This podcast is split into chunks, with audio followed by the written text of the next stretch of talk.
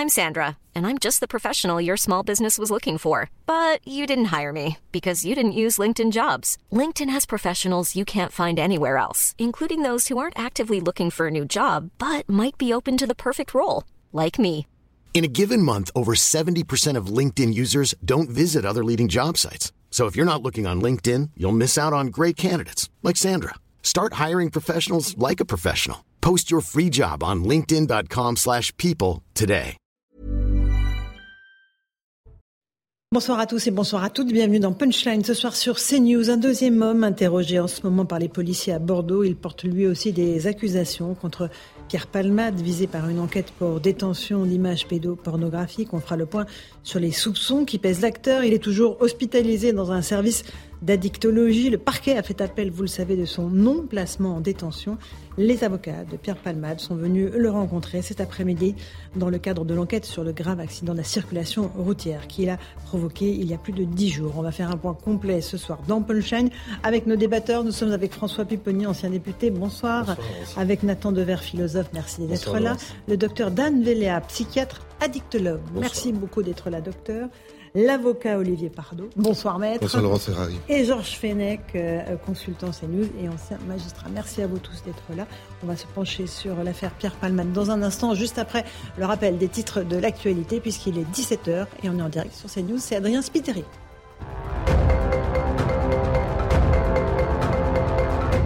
La Russie suspend sa participation au traité New Start, un traité russo-américain sur le désarmement nucléaire. L'annonce a été faite par le président russe Vladimir Poutine près d'un an après le début de l'invasion en Ukraine. Une annonce décevante et irresponsable selon la Maison-Blanche. Emmanuel Macron défend sa réforme des retraites. Le président s'est exprimé ce matin sur le sujet depuis le marché de Ringis. Je préfère la vérité qui fâche, a-t-il déclaré. Selon lui, le report de l'âge légal de 62 à 64 ans est nécessaire. Il doit permettre, je cite, de créer plus de richesses dans le pays. Une sécheresse historique sur le territoire français. La France métropolitaine n'a pas connu de véritable pluie depuis 31 jours. Un record datant de 2020 a été égalé. Selon Météo France, les sols sont aussi secs qu'habituellement à la mi-avril. Et puis Daniel Alves reste en détention provisoire en Espagne. Le footballeur brésilien est accusé de viol. Son recours a été rejeté ce mardi par un tribunal barcelonais. Il estime que le risque de fuite est élevé. Les faits se seraient déroulés fin décembre dans les toilettes d'une discothèque de la ville. Merci beaucoup Adrien Spiteri pour ce rappel des titres de l'actualité. On va donc euh, se pencher à nouveau sur ce dossier Pierre Palman qui n'en finit pas de rebondir, François Pipponi, avec à chaque fois euh, des révélations euh, de plus en plus glauques.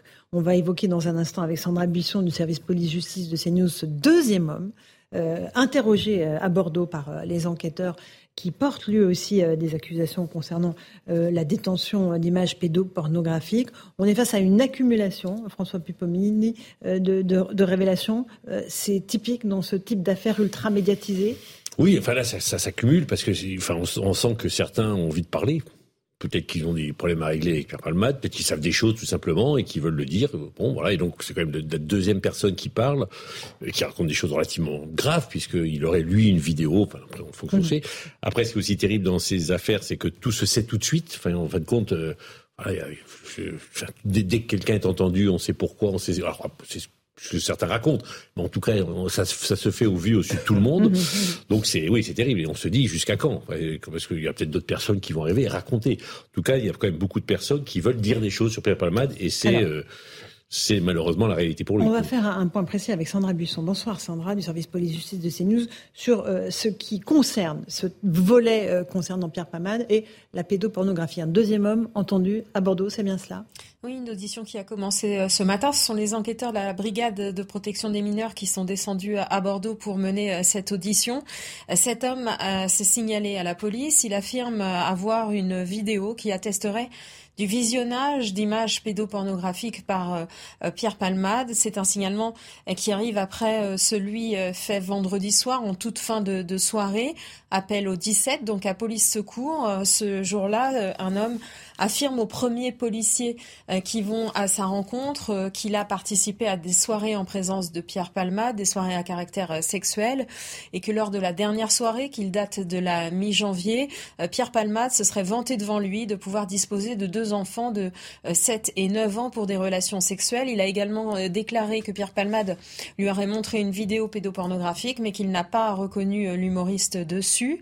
Cet homme doit être entendu euh, de nouveau parce que selon nos informations, lors de son audition ce week-end par euh, la brigade de protection des mineurs, il s'est montré beaucoup moins euh, catégorique et n'a pas pu fournir d'éléments attestant ses propos. Et puis parallèlement, les analyses, bien évidemment, de la police sont en train de passer au crible tous les supports informatiques saisis aux deux domiciles de Pierre Palmade pour voir s'il détenait des images à caractère pédopornographique, s'il en échangeait, s'il en téléchargeait. Merci beaucoup Sandra Busson du service police-justice de CNews. Maître Pardo, euh, on, a un deuxième homme qui se manifeste. Euh, comment est-ce que est-ce qu'on peut préjuger de la véracité de ses propos? Il doit être, euh, il est en train d'être interrogé. Bon, moi j'appelle à la prudence. Pourquoi Rappelez-vous, dans les premiers temps de l'enquête, un homme s'est présenté au service de police, a dit je suis le passager. Oui. Mais il était dans la Somme. Hein. Mais ça tenait pas. Que n'ont-ils parlé plus tôt? Que n'ont-ils dit des choses plus tôt? Pourquoi tout à coup ils viennent dire cela Alors peut-être est-ce exact Là, il y a un élément qui est supplémentaire par rapport à hier, c'est qu'ils détiendraient des images montrant Pierre Palmade regardant des images mhm. pédopornographiques. En tous les cas, c'est ce que dit mhm. la presse. L'infraction, elle est particulière. Euh, c'est-à-dire qu'il faut que ça soit, pardon de le dire, même si on est dans le glock, le droit est toujours précis. Mhm. Il dit quoi? Il dit que visionner, il faut que ça soit à titre habituel ou avec une contrepartie pour que ça soit une infraction. Financière. Financière. Si c'est comme ça que vous visionnez une image, mhm. fugace ou à un instant où quelqu'un vous présente une image comme cela, vous n'êtes pas dans l'infraction. En revanche, si c'est à titre habituel, ou s'il y a une contrepartie, contrepartie financière, évidemment. Là où on est dans le glauquissime, c'est quand on dit, premier témoignage, qu'il aurait des enfants à sa disposition. Qu'est-ce que ça veut dire Mhm. Euh, Georges Fenech se souvient comme moi, euh, François Pupponi également, de l'affaire euh, d'Outreau. Donc attention, peut-être mhm. est-ce vrai, peut-être n'est-ce pas vrai. Mhm. En tous les cas, moi je regrette toujours que ça vienne parce que la lumière a lieu sur un drame. absolument. Georges Fenech, on voit que là, les enquêteurs de la Brigade de protection des mineurs de Paris se sont déplacés jusqu'à Bordeaux. Ça veut dire qu'ils prennent quand même en considération euh, les dires de, ce deuxième homme qui accuse Pierre Palmade. Oui, s'il n'avait pas d'éléments un peu tangibles, il ne ferait pas ce déplacement et n'accorderait pas autant de crédit euh, à, ces déclarations euh, qui vont vérifier. Mais la situation de Pierre Palmade est en train de se compliquer sérieusement. Mhm. je rappelle que vendredi, je crois, hein, c'est ce vendredi, il y a la décision de la Cour d'appel Mhm. sur l'appel du parquet sur la mise en détention qui a été refusée, mhm. qui ne se justifie pas, je vous l'ai dit déjà sur ce plateau, dans le dossier de l'accident, même si les faits sont graves, même si plus tard il y aura un jugement. Mais là, euh, vous savez, Pierre Palmade, il n'est pas en détention. Il nous écoute peut-être. Mhm. Il a accès au téléphone, il peut recevoir. Il a sans doute la télévision dans sa chambre d'hôpital. Donc là, on a une affaire qui met, qui, lui fait passer dans une autre dimension si elle s'avérait vraie et qui va nécessiter sans aucun doute de prendre des mesures de précaution. Donc, euh, donc peut-être euh, on aura quelques surprises vendredi, mhm. et peut-être même qu'il y aura une ouverture d'information, mais tout cela avec précaution, je le dis bien sûr. Sur ce dernier volet Sur ce dernier volet. Ce qui amènerait à ce moment-là mhm. les enquêteurs saisis sur une nouvelle commission rogatoire, voire le juge d'instruction lui-même, à faire extraire, enfin pas faire extraire, à faire conduire Pierre Palmade en garde à vue pour de nouvelles auditions sous un nouveau régime de garde à vue et sous une nouvelle instruction. Hein.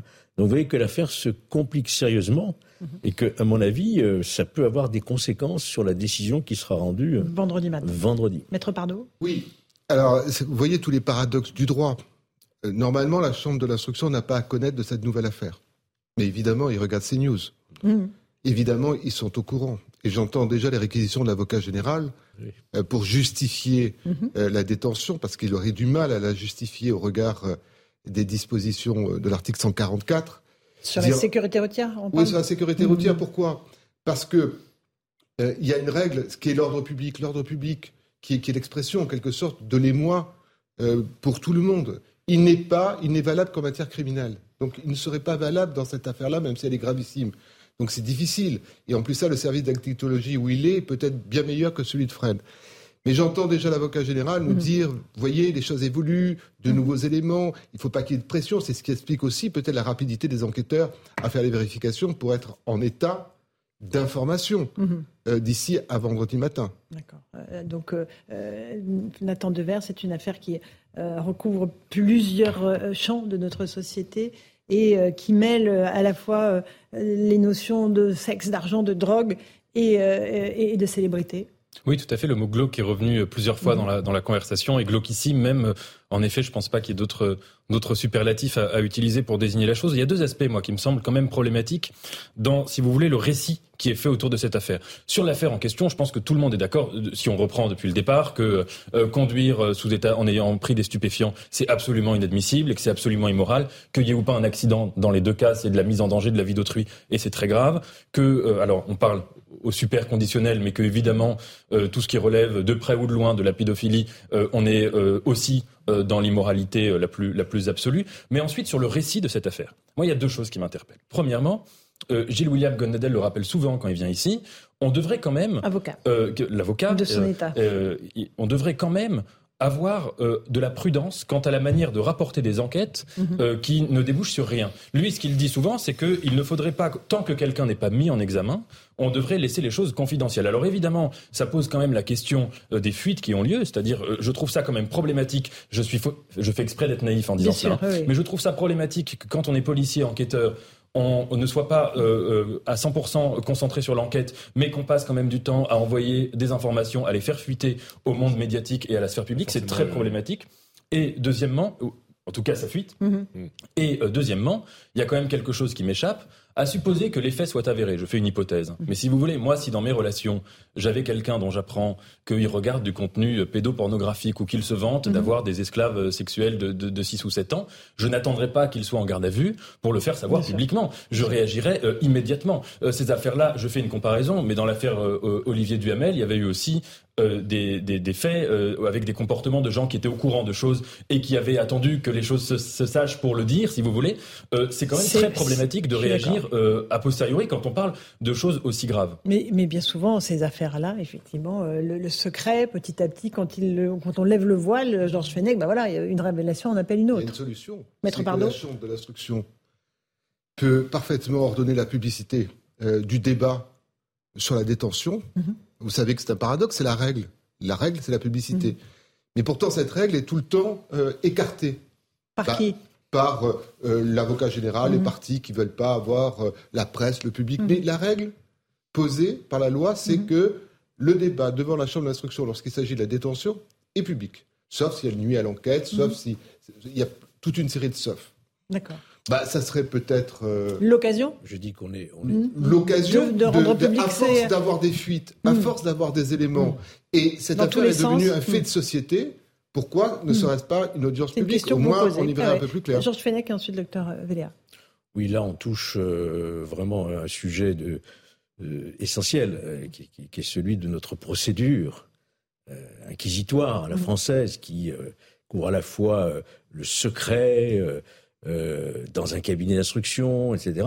Moi, il y a très longtemps, Olivier Pardot le sait, je milite pour un changement total de système un système, disons, plus à l'anglo-saxonne, mhm. et qu'on arrête avec ce secret de polichinelle, qui est le secret d'instruction, que les journalistes savent très bien utiliser mhm. quand ils veulent poursuivre une certaine orientation, que le mis en examen ne peut pas vraiment se défendre parce que lui-même n'a pas toujours accès aussi à la presse. Donc, on est dans un, ce que Maître Soulez de la Rivière, regretté, appelait le cirque médiatico-judiciaire, où tout est distillé comme ça sur la place publique. Mhm en violation des règles de procédure pénale sans que jamais il y ait de poursuite. Bon, il y a de temps en temps des, des ouvertures d'informations, mais ça n'aboutit jamais à des condamnations. Donc, il serait temps de faire éclater, faire voler en éclats ce secret de polichinelle qui est le secret mmh. d'instruction, et d'avoir une procédure plus moderne, mmh. comme on le voit aux États-Unis. Souvenez-vous l'affaire Strauss-Kahn. On assistait à l'audience, euh, voyez-vous. Et ça, c'est encore un sujet qui vient nous rappeler euh, mm. ce qu'est notre procédure. Et là, c'est la justice spectacle. Là, on est tous un peu gênés. Moi, je pense qu'on suit, on suit. Moi-même, euh, vous êtes aussi ancien magistrat, euh, Olivier. On est gêné. Bien sûr qu'on est gêné. On est gêné de devoir commenter ce qui relève finalement de violation de secret de l'enquête. Vous comprenez et, et, donc, il faut que nous soyons extrêmement prudents et mesurer ce que nous sommes en train de dire. Et, juste par rapport aux fuites, c'est souvent, ça, ça, par expérience un peu, c'est pas les policiers qui sont au cœur de l'enquête. Mais ils sont obligés, eux, de référer à une hiérarchie, qui elle-même réfère. Et donc, il y a toujours euh, des intermédiaires, des, intermédiaires, des gens qui sont au courant. Et donc, ça peut venir de partout. Voilà. Une, fois que, une, fois que, l'enquêteur en réfère, après, euh, tout le monde de là que peuvent venir les, les, fuites, Les fuites, elles viennent euh, de partout. Là, au moins, une chose est, est certaine, c'est que euh, y a, c'est devenu un fait de société. Il faut l'admettre. Et pourquoi on est là commenter? Parce que c'est un fait de société. Mais c'est un fait de société, d'abord avec une pensée pour les victimes, de, des pensées de victimes de, de ce grand drame euh, qu'est la consommation de stupéfiants. Les campagnes qui ont été faites sur l'alcool ont été des campagnes qui ont fait des progrès. Sur les stupéfiants, il n'y a quasiment rien. Rien. Or, ce sont des drames. Et moi, je pense au témoignage de Roselyne Fèvre, euh, qui est un témoignage exceptionnel.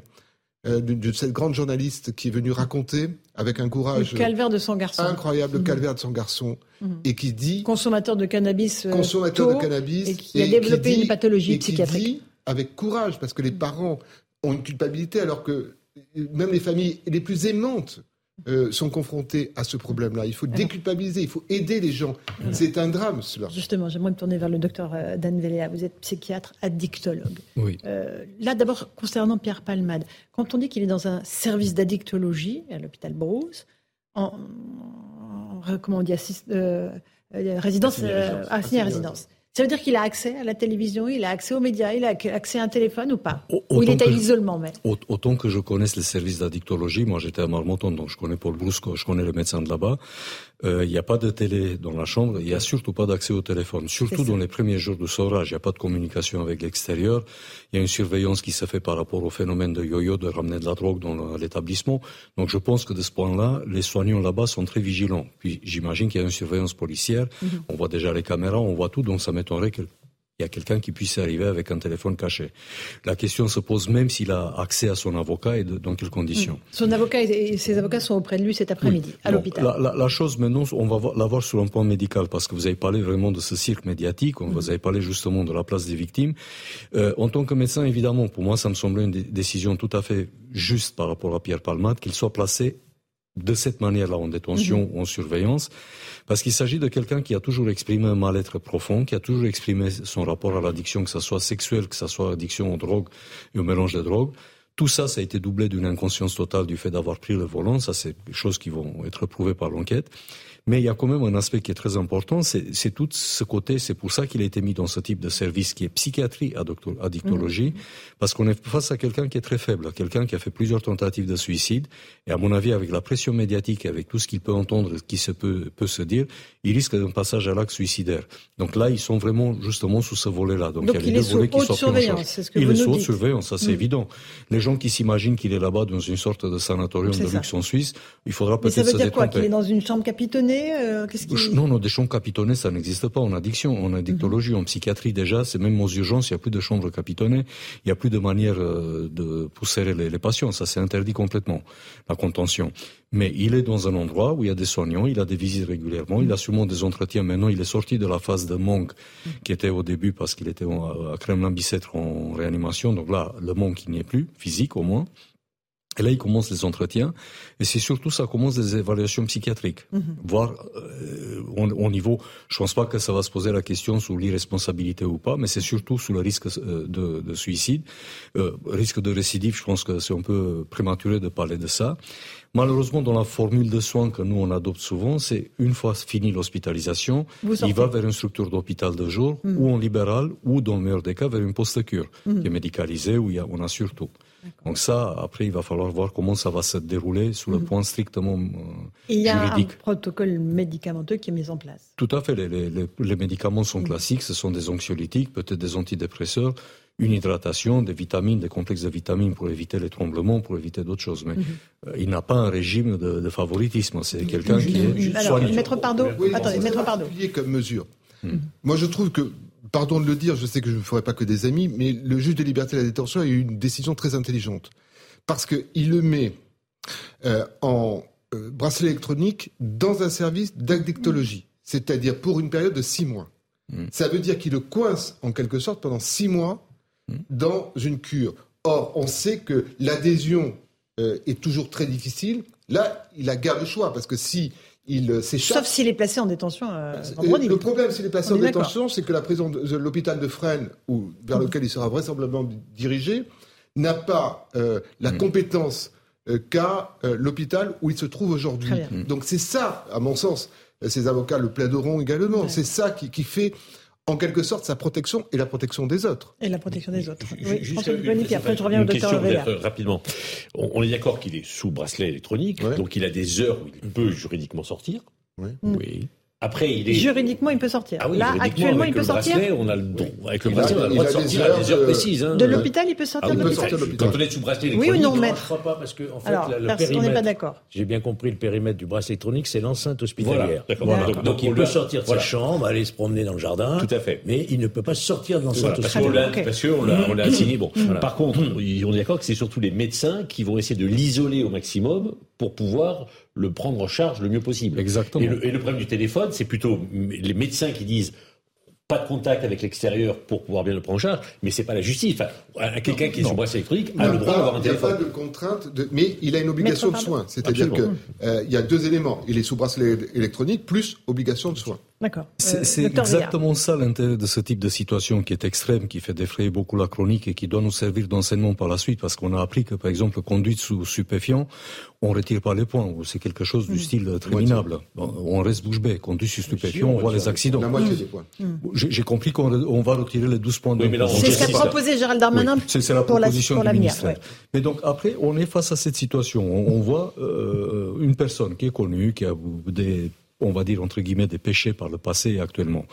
Il est sous bra- bracelet électronique. Ça veut dire que son champ, il est limité. Il peut faire 25 mètres, 50 mètres. Sauf que dans les services d'addictologie, le régime il est particulier par rapport à d'autres types de services.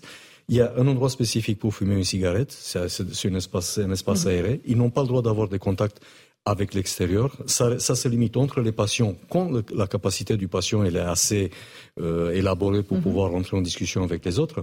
Sinon, euh, sa liberté elle est très restreinte. Faut- D'accord. Euh, Sandra Busson est toujours avec nous du service police de justice de CNews. À propos de ce placement en détention, dont la décision sera prise vendredi, qu'est-ce que vous, vous pouvez nous dire, Sandra? Alors l'audience aura lieu à, à 9h devant la chambre de l'instruction de la Cour d'appel de Paris. Le ministère public demandera euh, à nouveau le placement en détention provisoire de Pierre Palmade alors que euh, sa défense euh, devrait là encore mettre en avant l'intérêt de le laisser sous assignation à résidence avec bracelet électronique à l'hôpital Brousse, l'hôpital Paul Brousse. Si l'audience se tient en public, cela permettra de connaître les arguments du parquet en faveur du placement en détention provisoire, mais il faut garder en tête que le huis clos peut tout à fait être euh, demandé et accordé. La décision donc devrait être rendue euh, dans la foulée ou mise en délibéré selon euh, ce que décidera ce que décideront les magistrats. Merci beaucoup, Sandra Busson, pour ces précisions. Docteur Véléa, il y a des, une possibilité que les policiers puissent sortir euh, euh, Monsieur Palmade de ce service d'addictologie pour le placer dans un centre pénitentiaire? Avec un avis médical, évidemment, parce que s'il est en danger médical de fuite, de se, se jeter devant la voiture, évidemment qu'ils le feront pas. Il y a quand même un consensus entre les policiers et le corps médical qui est là-bas, le corps soignant. C'est la responsabilité du corps médical dans, dans l'hôpital. Donc, évidemment, ils vont pas s'amuser à le laisser sortir, parce que par la suite, on va se trouver d'autres d'autres types de situations, si on peut, la mise en danger d'autrui. Mais là, c'est le mettre en détention. C'est le sortir pour le mettre en Ils peuvent le détention. mettre en détention, mais je pense que ça, ça va être décidé avec les médecins si son état il est compatible avec une mise en détention. Les médecins de là-bas ou peut-être des psychiatres experts qui seront appelés justement pour décider là-dessus. D'accord. La pièce essentielle de la défense, à mon sens, je ne veux pas parler à la place de mes excellents confrères qui défendent euh, Pierre Palmade. Et qui ne Ça- s'exprime pas. et qui ne s'expriment pas, mais c'est peut-être leur stratégie, Mhm. euh, c'est d'avoir les rapports des médecins de l'hôpital Paul Brousse, Mhm. euh, expliquant à la fois son état, ce qui se passe actuellement pour conforter les magistrats. Euh, J'écoutais Georges Fenech euh, lors de- de- de- d'une de, ses émissions où, alors que c'est un homme rigoureux. Il euh, justifiait le non-placement en détention au regard des dispositions de l'article 144, c'est le fameux article, parce que rien ne rentre, rien ne rentre dans, dans la nécessité pour l'affaire de l'accident de la circulation. Risque de réitération faible avec euh, le placement, pression sur les témoins. Les, deux témoins, les deux témoins euh, ont été euh, euh, pris. Bon, peut-être il y en a d'autres, mais euh, en étant à l'hôpital sans téléphone, c'est quand même une protection. Bon, risque de pression ou de contact avec les victimes, euh, je ne crois pas que ça soit le cas. Donc c'est difficile d'argumenter. Alors, c'est pour ça que l'affaire de pédopornographie, même si elle n'est pas dans le débat, elle est dans l'esprit de chacun Elle en disant regardez, il y a de nouveaux développements. Euh, Georges Fenech, dans quel sens cette euh, euh, affaire peut peser dans la décision du parquet, enfin, de, la cour d'appel? Vendredi, c'est dans trois jours. D'ici là, à mon avis, il y aura sans doute une orientation d'enquête préliminaire qui est actuellement en cours au parquet Mhm, de Paris. Ça peut aller aussi vite que Il ça. peut, ah oui, il peut Ouais. y avoir une mise en garde à vue. Mhm, mhm. Il peut y avoir une mise en garde à vue, c'est-à-dire qu'ils vont le chercher à l'hôpital avec l'autorisation du juge qui l'a assigné à résidence. Il faut que le juge l'autorise pour le placer dans un local de garde à vue, l'auditionner sur cette autre affaire. Ils ne peuvent pas l'auditionner peut- à l'hôpital? Ils Aussi. pourraient, mais je pense, dans un cas comme celui-ci, qu'ils préféreront le mettre à leur disposition dans leur service, à mon avis. hein. Euh, ça, il faut encore que le juge soit l'autorise. Et puis ensuite, il peut y avoir, ça peut déboucher sur une nouvelle ouverture d'information, soit auprès du même juge d'instruction d'ailleurs. Ce serait d'ailleurs plus logique qu'il y ait un seul juge qui instruise le tout. Et à ce moment-là, il y aurait de nouvelles réquisitions du parquet et à nouveau saisine d'un JLD. Donc, vous Juge comme- libertés et des de, juge de la liberté de détention. Et puis, là, Et tout ça, ça peut se faire peut-être d'ici même vendredi. Je n'en sais rien, Mhm. mais on peut imaginer que c'est possible. Et, et si ça ne se fait pas d'ici vendredi, il est certain que cette affaire va probablement peser dans les débats contradictoires dans la Chambre puis, il y a la d'instruction. hein. troisième affaire de trafic de stupéfiants, on Pupponi. ne parle plus. Mhm. Ah, qui est toujours en cours et Toujours euh, en cours, mais là, pour le coup, il n'y a aucune fuite. Où, où là, il y a la récidive. Il y a, Parce il y a que la récidive récidive des deux, dont- des deux, dont d'ailleurs, parle- deux- dont les deux parle. Euh, Là-dessus, la récidive, elle vient Mm. du trafic de stupéfiants. Et, et voyez-vous, euh, c'est- une affaire où, disons-le clairement, il suffit de regarder les réseaux sociaux. Mhm. L'opinion veut qu'il aille en détention. Évi- Évidemment. C'est parce que on se dit il est riche, il est célèbre, c'est pour ça qu'il va pas en détention. Il a un traitement de faveur entre Il a un traitement de Voilà. faveur. Et donc, euh, le parquet, qui est aussi le- euh, l'opinion publique, en tous les cas l'ordre public, se dit que l'ordre public demande cela. Et là, c'est pour ça que c'est un fait de société. La justice, quel doit être son rôle? Suivre, résister, appliquer le droit, euh, se détacher du droit. Vous voyez tous les, tous les sujets qui tournent autour de cette Mhm, question-là. mhm. Nathan Dever. Oui, à mon avis, c'est ça qui est très important, c'est que l'affaire Palmade pose aussi la question de l'indépendance de la justice. Quand on dit que la justice doit être indépendante, ça signifie évidemment qu'un juge, quand il prend une décision, il ne faut pas qu'il puisse euh, le faire en étant influencé euh, par les gens qui sont au-dessus de lui. Si vous voulez, je sais pas, il faudrait pas que le président de la République ou le roi d'un pays dise à un juge on, on met un tel en prison ou pas. Mais l'indépendance se pose aussi dans l'autre sens, c'est-à-dire dans le sens de la verticalité par rapport à l'opinion publique. Et si vous voulez, dans ce néo-pouvoir qui est celui des réseaux sociaux, euh, qui se présente comme pouvoir horizontal, mais qui est un pouvoir à part entière, quand vous avez toute une opinion qui en fait n'est pas dans une logique euh, de droit, qui est dans une logique d'émotion, et l'émotion a naturellement sa légitimité, surtout face à des faits aussi aussi euh, aussi tragiques. Eh bien, ça peut aussi nuire à ce climat euh, d'indépendance. Et en effet, tout le monde est d'accord pour dire que la célébrité d'un individu ne doit absolument pas lui accorder le moindre traitement de faveur, Bien mais il ne faut pas non plus, et sinon euh, on Évidemment. sort de l'état de droit aussi, que ça soit Bien l'inverse. sûr. Un, un- dernier me mot avant la pause, Georges. d'une affaire où le procureur de la République avait confessé avoir ouvert une information sous la pression de l'opinion, c'était l'affaire Dominique Baudis. Oui. Mhm. Et on en a vu les conséquences. Triste précédent. Donc il est très important que la justice ne soit pas perméable à l'opinion publique du moment. La justice, elle est rendue au nom du peuple français. Ça n'est pas une justice d'opinion pour autant. Allez, Le seul- le seul François, une petite pause. On Oui, se retrouve pardon. dans un instant. On reprend ce débat. Euh, on, on reste euh, tous les cinq sur le plateau de Punchline et on revient sur cette affaire Pierre Palmade. À tout de suite. 17h30, on se retrouve en direct dans Punchline sur CNews. Tout de suite, le rappel des titres de l'actualité avec Adrien Spiteri.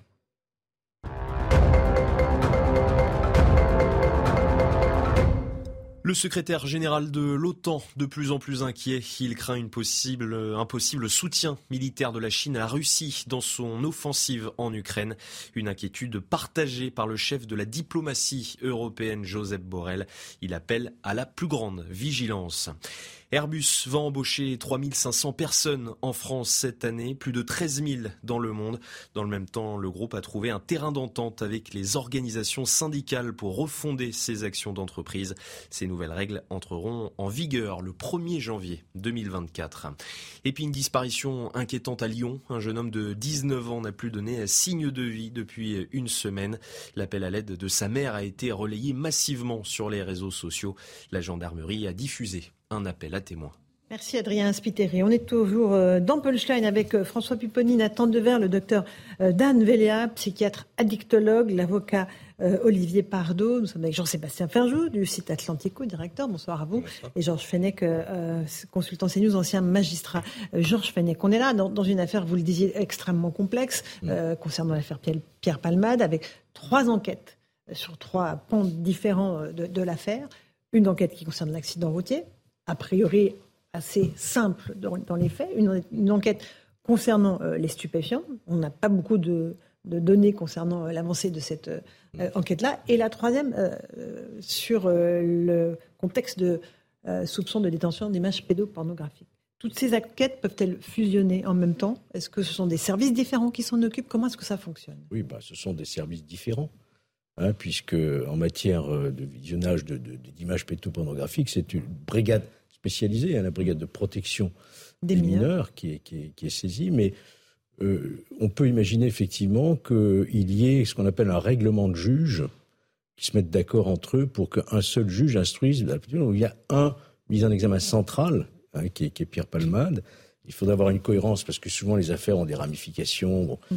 Et donc il serait, à mon avis, euh, plus efficace qu'à un moment ou un autre, il y ait un juge. Pour l'instant, il n'y en a qu'un qui est saisi. Hein. Pour l'instant, il n'y a qu'un seul juge d'instruction euh, qui est saisi, mais le parquet de Paris mène une enquête préliminaire. Ils vont bien saisir un juge d'instruction à un moment donné, mhm. sans doute, sur le trafic de stupéfiants. Et puis, il y a cette nouvelle affaire où il y aura sans doute aussi une ouverture d'information. Donc, je pense que soit on ouvre peut-être. Euh, euh, à Paris pour le tout, ou alors il y aura tôt ou tard un règlement de juge, je mhm, pense. Hein. Mhm. C'est important l'expression règlement de juge parce que. ça veut dire quoi, oui? Ça veut dire que il y a des règles de compétence territoriale. Les faits sont passés sous, l'égide et sous l'empire du parquet de Melun, de la juridiction de Melun, donc c'est le tribunal judiciaire de Melun qui est compétent. Pour la pédopornographie, c'est peut-être Bordeaux, c'est peut-être euh, euh, Paris, mhm. en fonction du lieu où se, sont déroulés les faits. Et le juge de Melun peut parfaitement dire, moi je refuse de me dessaisir au profit du mhm. juge de Paris. Et le juge de Paris dit, moi, il n'y a pas de raison que je me dessaisisse au profit euh, du juge de Melun. Euh, On l'a souvent dans les affaires financières. Mm. où chacun veut garder sa, notamment entre Nanterre et Paris, vous avez mm-hmm. souvent des éléments où chacun veut garder ça. L'intérêt est évidemment d'avoir le tout, parce que au fond, c'est la dérive d'un homme, mm. c'est la chute d'un homme, c'est, ce sont les, les cercles de l'enfer qui sont petit à petit euh, franchi et dont on découvre. Et puis, on va découvrir aussi ceux qui étaient au courant, ceux qui n'étaient pas au courant. On, sait toujours dans les affaires où une célébrité, mais c'est vrai aussi pour d'autres personnes, une célébrité est en cause, qui savait, qui ne savait pas, qui protégeait, mhm. qui ne protégeait pas, qui l'a dit, qui ne l'a pas dit. Qui s'est tu, voilà. Qui s'est tu? Tout le monde sait ça. On l'a dans les affaires de harcèlement sexuel des personnalités on va l'avoir puissance 10, là, parce que il y a des enfants, si, tel était le cas, et encore, je suis très prudent.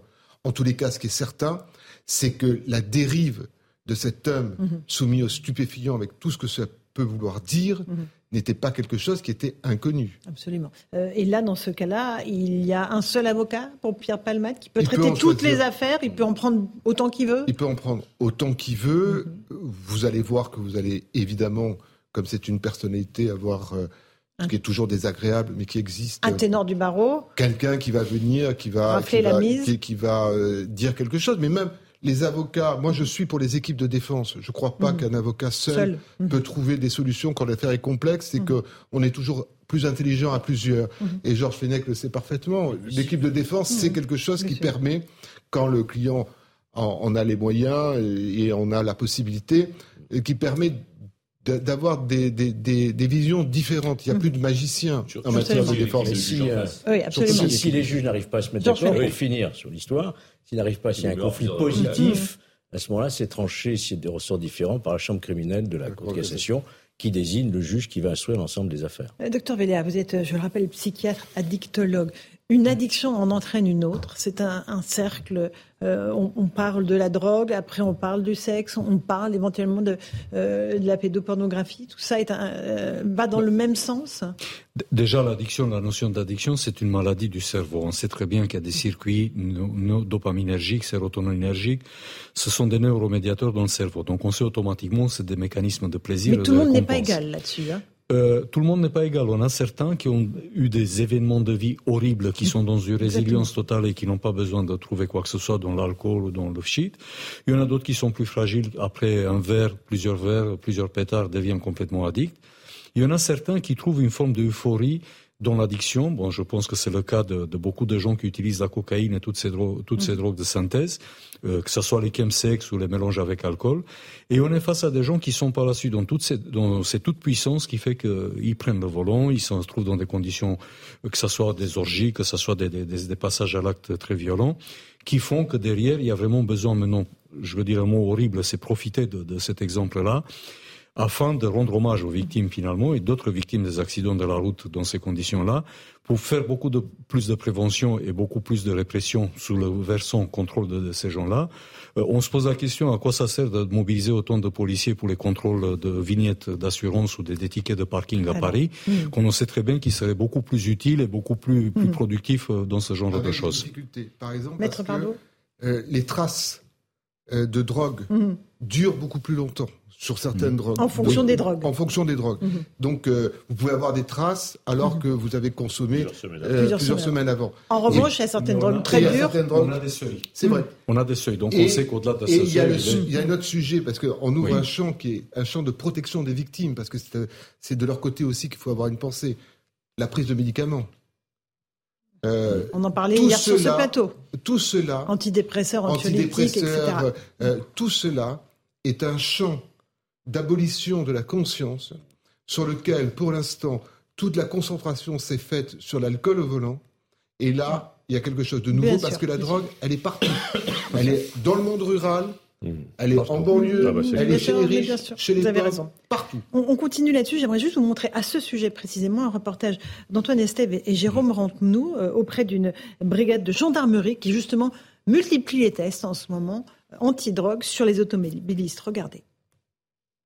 C'est l'une des priorités actuellement sur les contrôles de gendarmerie, la recherche de stupéfiants consommés ou bien transportés. Le test salivaire est aussi simple d'utilisation qu'un alcotest classique et il détecte toutes les drogues, cocaïne, cannabis et produits de synthèse. Humectez euh, le bout là, avec le petit liseré euh, rose. Dès qu'il devient blanc, euh, c'est qu'il y a assez de salive dessus. en fait, c'est surtout pour avoir un maximum de salive, pas trop non plus. Et sur le bout de la langue, c'est parce que les, protéines responsables de la, fixation du THC, en fait, se trouvent surtout sur le bout de la langue. Donc nous, ça nous permet d'avoir vraiment un, résultat le plus, le plus exact possible. Quoi. Pour les automobilistes, la prise de stupéfiants est considérée comme aussi dangereuse que la consommation d'alcool. Il y a des gens, ils s'en foutent. Quand ils fument, ils fument ou ils tapent de la coque, ils font des accidents de fou, ils tuent des gens. C'est comme c'est de la drogue, en gros, c'est comme euh, de l'alcool. Moi, j'ai surtout peur de ceux qui boivent l'alcool. Les gendarmes constatent qu'il n'y a pas de profil type la prise de drogue touche toutes sortes d'automobilistes. Tout le monde est amené à pouvoir consommer des produits stupéfiants. C'est tellement facile de s'en procurer maintenant. On a aussi bien la, classe moyenne hein, qui consomme euh, lors de festivités, ce qu'ils appellent eux festivités. Hein. Et puis on a même des personnes d'un âge assez, assez avancé hein, qui ont pu consommer en étant plus jeunes et qui ont poursuivi la consommation. En France, la conduite sous l'emprise de drogue est un fléau. D'après la sécurité routière, plus de 700 personnes meurent chaque année dans des accidents de la route liés aux stupéfiants. C'est plus de 20% de la mortalité sur les routes. Voilà pour ce reportage d'Antoine Estève et Jérôme Rampenou, docteur euh, Dan Véléa. Euh, les drogues, toutes les drogues, quelles qu'elles soient, altèrent votre niveau de discernement, de, conscience, comme le disait Maître Pardo Tout à fait. Il faut, arrêter avec la classification entre drogue douce et drogue dure. Vous fumez euh, deux pétards par jour de forte concentration qui viennent d'Amsterdam, c'est comme si vous avez pris un rail de coke. Donc on clair. Donc c'est fini, on peut les discours un peu bisounours qu'on envoie ce type de drame. Évidemment qu'il y a des gens qui sont usagers de, cannabis parce que c'est le produit qui pose le plus de questions euh, depuis des années et des années, qui se sont habitués, qui n'ont pas le moindre souci. Ce qui est le plus inquiétant, c'est l'âge jeune.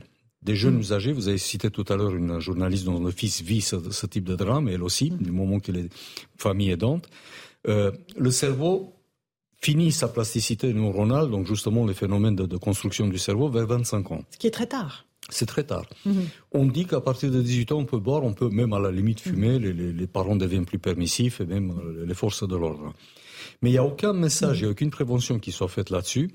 Euh, du style, par exemple, si vous fumez de la, du skunk ou du white widow à Amsterdam, c'est pas du tout la même chose que le THC contenu dans le, dans le shit marocain, qui est beaucoup plus faible, qui est beaucoup plus léger et beaucoup plus supportable. Donc ça, c'est déjà un premier aspect. Donc on manque d'informations là-dessus. Toutes ces, toutes ces discussions concernant les drogues de synthèse, mm-hmm. on, on, a quand même connu des situations plus qu'ahurissantes, en sachant par exemple en 99 GHB, drogue de violeur, n'était pas répertorié en tant que drogue. On pouvait s'en procurer, surtout dans la phase solide et liquide, euh, sur Internet, poudre euh, liquide, on mélangeait. Hmm. Et à ce moment-là, ça devenait la drogue. Hmm. Donc il y avait des, vides juridiques de ce genre-là, où à l'époque, il y avait une cellule euh, au RG qui s'occupait justement de ce type de, de, produits, de ce type de, situation qui est très productive parce que ça publiait des articles et je pense que la meilleure prévention à l'époque c'était l'écho des savanes. Vous allez rire. Mais les jeunes qui consommaient étaient lecteurs de ce type de journal. Aujourd'hui, la prévention ne fonctionne plus? Ça fonctionne, mais franchement, est-ce que la prévention de la drogue ou du sida, est-ce que vous voyez encore des, McDo qui délivrent des, capotes pour un menu? Non. Il n'y a plus de prévention. Pareil pour les drogues. Euh, Georges Fenech, et après Maître Pardon. Permettez, j'ai envie de faire euh, carrément une proposition sur votre mhm. antenne, euh, Laurence Ferrari. Vous savez, il y a la notion qu'on connaît en droit maintenant, qui est la notion d'état dangereux d'un individu, qui a un comportement dangereux. On a par exemple les comportements sexuels. Et on a pour cela un fichier aujourd'hui. Le fichier de suivi hein, des auteurs d'infractions sexuelles qui, les suit toute la vie. Hein. Ils ont des obligations de pointage, d'examen, etc. Compte tenu aujourd'hui de ce que représente ce fléau, de la conduite sous l'emprise de produits stupéfiants, on pourrait peut-être imaginer aussi que ces personnes qui s'adonnent à l'usage du stupéfiant soient inscrites quelque part, pourquoi pas, certes on va dire c'est atteinte à la liberté individuelle, mais il faut choisir, sur un fichier qui permettrait un suivi régulier et euh, à la clé, la conduite ou pas la conduite. C'est-à-dire un permis qui serait suspendu éventuellement si vous ne respectez pas un certain nombre d'obligations et que vous ne montrez pas. Mhm. Vous n'êtes plus. Voilà, c'est une idée que j'avais envie de, lancer. Non, mais voilà. Elle vaut ce qu'elle vaut. À, apporter au débat. Moi, je suis plus sur euh, des expériences étrangères euh, parce que le, progrès technique doit aller dans ce sens-là c'est-à-dire des voitures qui se bloquent dès que vous êtes, dès que vous avez euh, consommé des stupéfiants, mmh. consommé de l'alcool. C'est-à-dire que la technologie permet cela. Avec des capteurs Avec des capteurs, avec des, éléments de ce type. Mmh. Euh, parce que à un moment donné, euh, tout ce qui est la volonté, la peur du gendarme, quand vous avez consommé, c'est aboli. Donc votre conscience est abolie. Mmh. Donc c'est très difficile de se dire, oh là là, je, je suis sous, sous coque, je suis coqué, mais attention, je ne vais pas prendre la voiture parce que j'ai peur euh, de, D'autant qu'on se sent surpuissant avec cette drogue. On se sent surpuissant. Ah Donc moi, je suis pour la technologie, je suis pour la campagne, et particulièrement quelque chose qui m'a toujours frappé, par exemple au Canada, les meilleures campagnes se font à l'école primaire. Mmh. C'est-à-dire qu'à l'école primaire, vous pouvez imprégner euh, la tête des enfants comme quoi la mmh. drogue, pour reprendre la vieille expression, c'est de la merde. Mais si vous passez en secondaire, l'écoute euh, zéro. C'est vous êtes un boomer. Et, au contraire, c'est mmh, ah ouais, comment il fait, qu'est-ce qu'il faut mmh, prendre, etc. Tandis que quand vous attaquez en primaire ces questions-là, mmh, là vous pouvez avoir un impact. Donc il y a toute une réflection à faire là-dessus. Ce qui est terrible, c'est qu'on n'entend pas le ministre de la santé. Alors que là, il, faut qu'ils expriment. Bah il fait une de santé publique. il n'y a pas de campagne de prévention. Même la mission Personne. La ministre ne parle pas. La ministre ne parle pas. Eh ben, Et c'est elle qui, toujours, et c'est elle qui finance tous les projets de prévention en France. Elle est très On va les solliciter. On va les solliciter. Nathan Devers, c'est une question de société, en fait, là, ce qu'on évoque.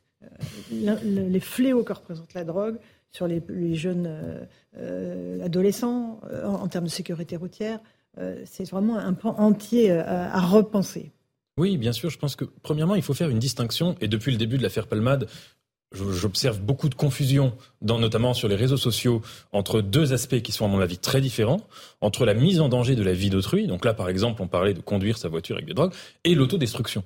Et l'autodestruction, il me semble qu'il faut venir en aide aux gens qui s'autodétruisent, mm. euh, dans la mesure du possible, c'est très difficile, mais qu'on ne peut pas euh, estimer, surtout dans un état de droit, qu'un individu est sommé d'être en bonne santé. Si vous voulez, c'est très problématique. Ensuite, concernant la prévention, moi j'ai l'impression qu'il y a une lacune quand même dans le discours concernant les drogues euh, légales ou illicites, hein, d'ailleurs euh, en incluant mm. l'alcool et le tabac, c'est que ce discours, il est essentiellement axé autour d'un registre scientifique. On entend euh, euh, des addictologues, des médecins qui viennent expliquer, notamment aux jeunes, que c'est dangereux, euh, comment fonctionne la dépendance dans le cerveau, etc. Et évidemment, ça a toute sa légitimité, ça a toute son importance. Mais il me semble que ce discours-là, en fait, ne coïncide pas nécessairement avec l'expérience intime de celle d'un dépendant, c'est-à-dire quelqu'un qui est gravement dépendant au mhm. tabac, à l'alcool, à telle ou telle drogue, il peut tout à fait euh, être d'accord avec euh, le discours des scientifiques spécialistes de ces sujets. Ça ne va rien changer au, à la nature de sa dépendance. Vous citiez tout à l'heure le témoignage de cette journaliste sur son fils. Il me semble aussi qu'il faut rétablir Elle plus d'humain. demain soir d'ailleurs. Euh, bah, et ben justement, c'est important parce qu'à mon avis, il faut rétablir plus d'humain dans, dans, dans, la prévention. ça peut passer par l'art, ça peut passer par des témoignages. Ce n'est que de l'humain. Eh c'est des vies brisées. C'est des vies brisées, et c'est ça qu'il faut montrer. Des familles. Et pas seulement parce que les campagnes de prévention, c'est pour éviter que des gens basculent. On va juste laisser Nathan terminer. Mais je pense qu'on, justement, on, on, peut éviter de basculer, euh, surtout en voyant concrètement comment dans une vie ça peut briser une vie plus qu'en en, entendant un discours strictement scientifique. Et la dernière chose, à mon avis, il faut quand même s'interroger là-dessus, c'est qu'il y a quelque part une hypocrisie dans le fait que la société française est une société extrêmement droguée, au sens large du terme, et que la législation est en complet décalage avec cette réalité-là. Et il me semble qu'il faut interroger ce décalage, poser la question, ouvrir le débat. Ça ne veut pas dire qu'il faut nécessairement aller dans ce sens, mais ouvrir le débat de la légalisation parce que c'est un, c'est un vrai sujet. La légalisation. Non, mais c'est la légalisation permettre à des gamins de prendre. Non, mais pas pour les gamins. Je parle pas non, mais je parle pas des enfants. Le docteur Je parle pas de la Je parle de la légalisation. Vous avez soulevé un vrai débat. Moi, j'aimerais poser une question très simple. Vous avez dit que la société, elle est pleine de gens qui utilisent des substances. J'aime pas le mot drogué, c'est addict, des gens qui utilisent des substances. Nous sommes dans une société à l'heure actuelle, occidentale, qui est celle de la médiation chimique ou la médiation par les images, mm. TikTok, euh, Instagram et j'en passe. Mm. Cette médiation chimique, elle vient par rapport à quoi? Par rapport à un stress au quotidien. On voit de plus en plus, surtout après le Covid, c'est une explosion de cas de jeunes qu'on ne voyait pas du tout en consultation, en échec scolaire, avec des problématiques diverses d'adaptation, et on ne sait pas quoi faire. Ils sont tous dans des situations terribles. Mm. Ils fument, ils boivent, c'est très facile, on trouve ça partout. Donc c'est pour ça que la légalisation, moi je serais... Il ne faut pas la faire... Vous vous dites non? Euh, une seconde. Si, on fait, si, on fait, une légalisation, il faut d'abord passer par une dépénalisation avec une éducation, comme ça, a été fait comme ça a été fait dans les années 70 à Amsterdam. Ils ont pris les gens, ils se sont rendus sur la dame place devant le palais royal que les mecs qui se shootaient à n'importe quoi. Ils ont pris une attitude simple, sans créer des ghettos. Ils ont commencé à éduquer les gens, ce qui fait que si vous allez maintenant à Amsterdam, si vous voyez un mec qui fume un pétard dans la rue, c'est surtout ah pas un Hollandais. Et ils vont se fournir où euh, tous les euh, en, non, cannabis là, à part Amsterdam le risque, le risque c'est de reproduire un parc éole. C'est ça le danger. Si on, si on, fait des ghettos, si on regroupe les gens. Là, on parle pas de cannabis, on, parle, de crack. Non, là on parle de toutes les drogues, mais même les fumeurs. Hmm. Là, il faudrait qu'on arrive à un sujet à un moment donné, se, dire la chose suivante. Les individus, vous avez tout à fait raison, on soigne des individus, pas un groupe de personnes. Hmm. Mais la question, c'est qu'est-ce qu'on fait par rapport à tout ce, tout ce rapport qui est devenu malsain par rapport à un hmm. produit, où les gens l'utilisent pour s'adapter? Maître Pardo et c'est Qu'est-ce que renvoie la société? Là, on est sous le choc de l'affaire Palmade mhm. sur, la question de la drogue. Qui est un choc durable et qui touche toutes les catégories de la société. Il y, a, dans la société des chocs durables. Il y a des images qui, vous, eh, qui marquent un temps. Peut-être celle-là marquera-t-elle. Mais la vérité des séries de télévision, euh, la vérité des élites, mhm. la vérité des artistes, de ceux qui sont, euh, les, ceux qui sont inspirants ce sont des consommateurs, on ne va pas se raconter d'histoire. Mais pas tous, enfin. Mais sûrement pas tous, mais il y en a euh, qui, qui l'assument, mhm. euh, qui, le disent. Et, et, que ce discours-là, il en prend un coup dans la gueule aujourd'hui. Parce que derrière ce discours-là, euh, nous, avec Georges Fenech, on, on l'a vu depuis des années, mhm. on sait les destructions des familles, des individus, des parents qui sont désemparés, qui sont culpabilisés, qui ne savent à la fois qu'ils sont confrontés au désarroi de leur enfant et en même temps à la mise en danger et aux actes incroyables qu'il fait. Mhm. Ce sont des drames. Et la mise au banc de la société qui vous juge, qui dit vous avez mal éduqué votre enfant, et pas les vous êtes bêtes, coupable. Et c'est pas les plus bêtes qui se droguent. C'est pas les, c'est pas les, les, les moins intelligents c'est mmh, parfois des gens qui sont qui ont des capacités extraordinaires. Mmh, Donc c'est malaise dans la société. Jean-Sébastien Ferjou. Je crois que le point fondamental est quand même celui-là, c'est cette question-là de fond. Moi, je trouve que la distinction que qu'opère Nathan Dever, elle est très très artificielle parce qu'entre la liberté de l'autodestruction et le fait de mettre les autres en danger, il n'y a pas le fait uniquement de prendre le mmh. volant en étant drogué. Il y a tout ce qui est en amont. C'est-à-dire quand vous achetez de la drogue, enfin à moins d'aller l'acheter, je vous le disais déjà hier, dans la mmh. jungle directement dans un labo en Colombie, vous ne pouvez pas ignorer qu'il y a tous les gens qui ont été pris dans les réseaux et dont les vies sont brisées. Les gens qui ont chez eux, on en parlait la semaine dernière encore euh, dans les dans les halls d'immeubles, qui ne peuvent pas rentrer chez eux, qui sont sous contrôle, ces gens-là, ils existent. Les consommateurs ne peuvent pas faire comme mmh. si ça n'existait pas. Et je crois que la question fondamentale, c'est le vertige de notre société. Regardez, nous sommes la société qui probablement, à l'échelle de l'humanité, bénéficie le plus de liberté, qui vit dans le plus de prospérité. Ça peut être dur à entendre pour des gens qui sont dans la difficulté, mais si vous le regardez à l'échelle du temps, c'est quand même assez largement vrai. Qu'est-ce qui ne va pas? Qu'est-ce qui ne va pas? On peut continuer à être une société permissive, une société qui déconstruit tous les principes d'autorité parce qu'on a considéré, on a voulu effacer l'intime. On considère que tout le mal, tous les maux dont nous pouvons souffrir viennent de la société, mhm. moyennant quoi d'ailleurs on les soigne de manière chimique, euh, comme vous le disiez, comme si précisément tout était extérieur aux individus. Mais non, regardez même Pierre Palman, on est dix ans après le mariage homosexuel, il continue à faire état de sa douleur, de sa difficulté à être homosexuel. Alors ça ne veut pas dire qu'il n'y ait pas des discriminations dans la société, ça veut dire qu'il y a toujours une part de discrimination de système de représentation politique et puis il y a la part qui relève de l'intime. Et ça, ben, quand on a détruit tout ce qui donne du sens à la vie, parce que moi ce que j'en constate, c'est que la plupart des gens ne sont pas capables de trouver du sens à leur vie à hauteur d'individu. Oui, mais une fois qu'on a tout déconstruit, mais le on est, ben, oui, mais c'est comme toujours, hein, c'est-à-dire qu'on peut toujours continuer à mettre des emplettes sur une jambe de bois, mais si on se pose pas la question fondamentale le, du trou, du, du sens de la vie, Jean-Sébastien, oui, effectivement, c'est un vaste projet.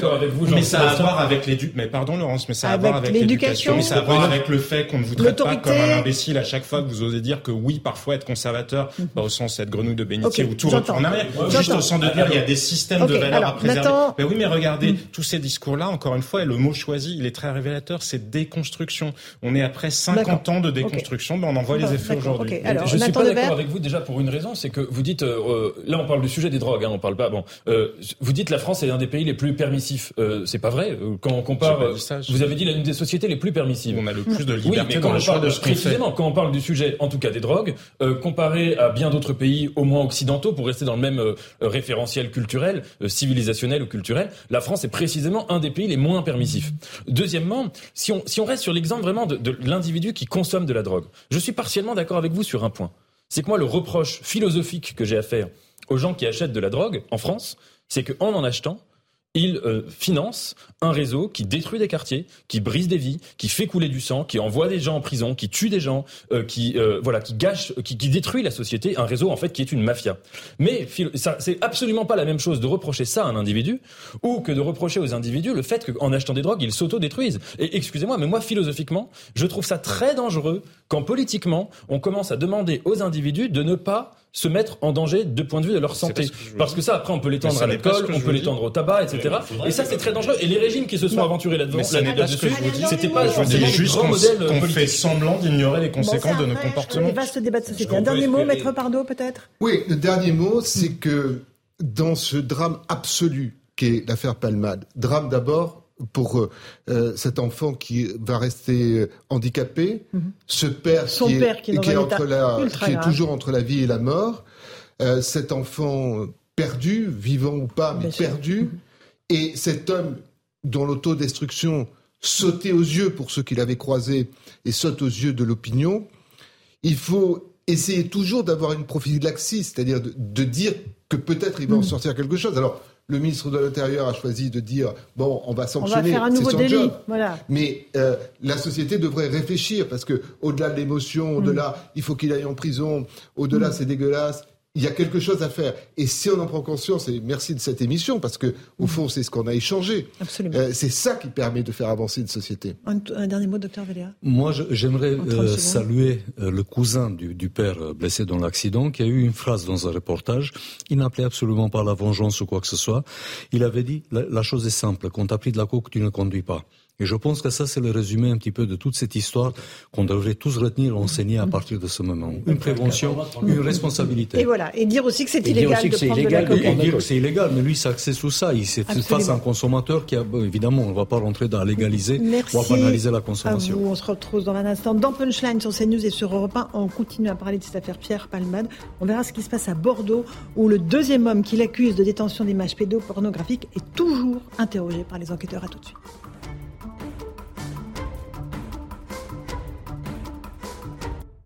Bonsoir à tous et bonsoir à toutes. Bienvenue dans Punchline ce soir sur CNews et sur Europe 1. Un deuxième homme est interrogé par les policiers à Bordeaux en ce moment même, après avoir mis en cause lui aussi Pierre Palmade pour une affaire de pédopornographie. L'avocate de l'acteur est venue cet après-midi préparer sa défense à l'hôpital Brousse à Paris, où il est assigné à résidence dans un service d'addictologie. Le parquet de Melun a fait appel de la décision de ne pas l'avoir placé en détention.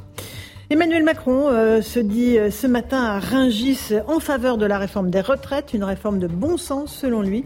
Il a aussi annoncé un nouveau geste sur le diesel. On en débat ce soir dans Punchline. Ce sera juste après le rappel des titres de l'actualité de 18h.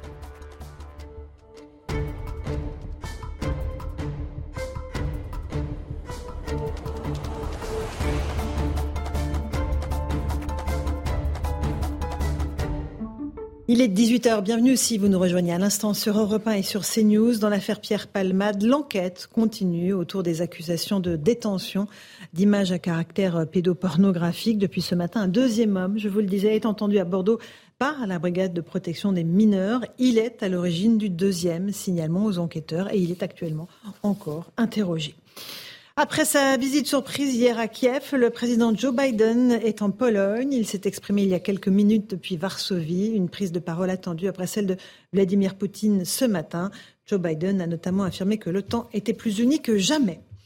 On ne peut pas battre la Russie, c'était les mots de Vladimir Poutine ce matin lors de son discours annuel à la nation. Le président russe promet de continuer son offensive pour atteindre ses objectifs. Écoutons-le. Nous parlons de l'existence de notre pays, mais les pays occidentaux ne peuvent pas non plus ne pas se rendre compte qu'il est impossible de vaincre la Russie sur le terrain. C'est pourquoi ils lancent des attaques sous forme d'informations de plus en plus agressives à notre encontre. Emmanuel Macron de retour sur le terrain. Le chef de l'État s'est rendu au marché de Ringis ce matin dans le Val-de-Marne, plutôt discret ces derniers jours. Il a échangé avec ceux qui se lèvent tôt. Il en appelle au bon sens des Français sur la réforme des retraites, bien sûr, car selon lui, ils savent qu'il faut travailler plus longtemps. On écoute le chef de l'État.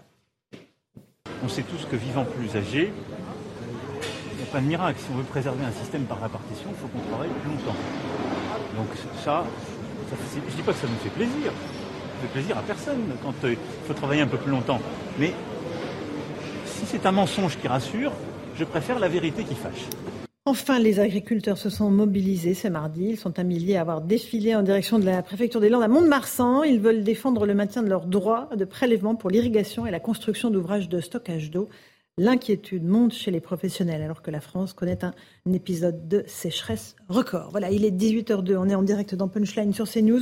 Nos invités ce soir, euh, François Pupponi, ancien député, bonsoir à vous. Bonsoir, Nathan Dever, philosophe, merci d'être là. Le docteur Dan Véléa, psychiatre addictologue. Nous sommes avec Georges Fenech, bonsoir, euh, Georges Fenech et Pardi, pardon. Nous sommes avec euh, Jean-Sébastien Ferjou, bonsoir, directeur du site Atlantico, Yann Bastière délégué national unité SGP, vous êtes policier. Bonsoir, à vous et maître Dylan Slama, avocat. Bonsoir, maître. On va d'abord commencer par faire un récapitulatif de cette affaire Palmade qui a décidément de nombreux volets, le dernier étant euh, ce volet absolument glauque concernant euh, la détention d'images de pédopornographie. On fait le point avec euh, ces reportages de Solène Boulan. Nouveau rebondissement dans l'affaire Pierre Palmade. Un homme assure détenir une vidéo attestant du visionnage d'images pédopornographiques par le comédien. Depuis ce matin, l'individu est entendu par les policiers à Bordeaux. Vendredi soir, déjà, un autre homme affirmait aux urgences de police secours avoir passé plusieurs soirées à caractère sexuel en présence du comédien. Lors de sa dernière soirée ensemble, datant de mi-janvier, l'humoriste se serait vanté de disposer de deux enfants de 7 et 9 ans pour de possibles relations sexuelles. L'individu affirme également que Pierre Palmade lui aurait montré une vidéo pédopornographique, mais précise qu'il ne reconnaît pas le comédien dessus. Entendu ce week-end par la brigade de protection des mineurs en charge de l'enquête, l'homme se serait finalement montré beaucoup moins catégorique et ne disposait pas d'éléments attestant ses propos. Une nouvelle perquisition a eu lieu hier après-midi au domicile de Pierre Palmade à Célie-en-Bière, après celle de son appartement parisien dimanche soir. Au centre d'une enquête pour détention d'images pédopornographiques depuis ce week-end, deux autres enquêtes visent déjà Pierre Palmade, l'une pour homicide et blessures involontaires, l'autre pour détention et consommation de stupéfiants. Le comédien est depuis vendredi assigné à résidence avec bracelet électronique dans une unité médicale d'addictologie à Villejuif dans le Val-de-Marne. Voilà pour ce reportage de Marine Sabourin. Docteur euh, Dan Véléa, on parle d'images à caractère pédopornographique. De quoi parle-t-on exactement? Bah, Les images à caractère pédopornographique, ça sur Internet, sur des tas de sites euh, plus ou moins cachés, avec euh, des directions qui sont prises par les, fournisseurs d'accès. évidemment, c'est quelque chose d'abominable et criminel, l'existence de ces images. Mais il n'est pas rare d'entendre certains dire oui, mais le, fait que les gens consultent les images pédopornographiques, ça leur permet une forme de catharsis, éliminer des pulsions violentes parce qu'ils ont consulté des images, donc ils ne passent pas à l'acte. Mais, la plupart de ça ces gens-là, met en scène des enfants. on martyrise, on est d'accord. On martyrise des enfants parce que c'est pas, il s'agit pas des, même à la limite un dessin animé, je pense que ça, ça donne envie de vomir. Mais là, mmh. c'est vraiment des enfants qui souffrent. Ce sont des filières, ça dépend de différents pays où les choses sont plus ou moins occultées par les autorités. Donc on ne peut pas tolérer ces histoires-là. Là, vraiment, si c'est une pédopornographie, mhm. je pense que les gendarmes et les cellules de la police sont là justement pour agir euh, sous ce volet-là. Alors Yann Baster, justement, il y a euh, des, une brigade qui s'appelle la brigade de protection des mineurs dont le travail est justement de débusquer ces images, de remonter les filières et de démanteler euh, ces réseaux entre autres, ils arrivent un petit peu après. Il y a d'autres unités qui travaillent sur le dark web. Il y a des offices centraux de cybercriminalité qui se montent cette recherche de filières d'images à caractère pédopornographique. Pardon. Euh, beaucoup d'unités travaillent dessus. Là, la brigade de protection des mineurs du 36 qui travaille sur ce dossier mhm. arrive a posteriori sur une dénonciation. Mhm. Et, euh, une double dénonciation. Double dénonciation. Un deuxième individu vient de, vient de se désigner. Et euh, un témoin, un auteur, on ne sait pas trop. Il va mhm. falloir l'entendre, ce qui est en cours à, en cours à, la centrale de Bordeaux. Donc voilà, la, brigade de protection des mineurs vient a posteriori là aujourd'hui. Mmh. Euh, Maître Dylan Slava, c'est un, autre volet dans l'affaire Pierre Palmade qui comporte euh, l'homicide euh, involontaire, blessure de l'accident routier, le trafic de stupéfiants, en tout cas la consommation de stupéfiants, et maintenant la, pédopornographie Oui, alors le seul dénominateur commun de ces trois volets, de ces trois enquêtes, c'est Pierre Palmade. Mais sinon, il n'y a pas de lien entre ces enquêtes. Mhm. Euh, et d'ailleurs, s'agissant de cette troisième enquête, je pense qu'à ce stade, quand même, il faut, prendre des précautions. Euh, on n'est que sur du déclaratif, apparemment, pour l'instant. Euh, j'ajouterais même que le tempo de ces, je mets des guillemets, dénonciations, en tout cas de ces signalements, peut interroger, parce que mhm. c'est des individus qui apparemment savaient ces choses-là depuis longtemps, mais décident de prévenir les autorités seulement alors qu'il y a cette autre affaire médiatique. Et d'ailleurs, prévenir les autorités, mais si j'ai bien compris, ils ont aussi prévenu les médias, ce qui peut interroger d'ailleurs mhm. euh, sur euh, le caractère. Euh, voilà. Certains ont essayé de vendre des images. Exactement. Donc ça interroge aussi sur la fiabilité de ces déclarations. Et j'ajouterai enfin que Pierre Palmade, ces dernières semaines, ces derniers mois, avait fait l'objet de fausses accusations, ce qui avait été établi. donc je pense qu'au stade où on en est, il faut prendre des précautions. Et j'ajouterai enfin que Pierre Palmade, puisqu'on est dans une enquête préliminaire, ni lui ni ses avocats n'ont accès au dossier. Donc il ne peut pas vraiment se défendre.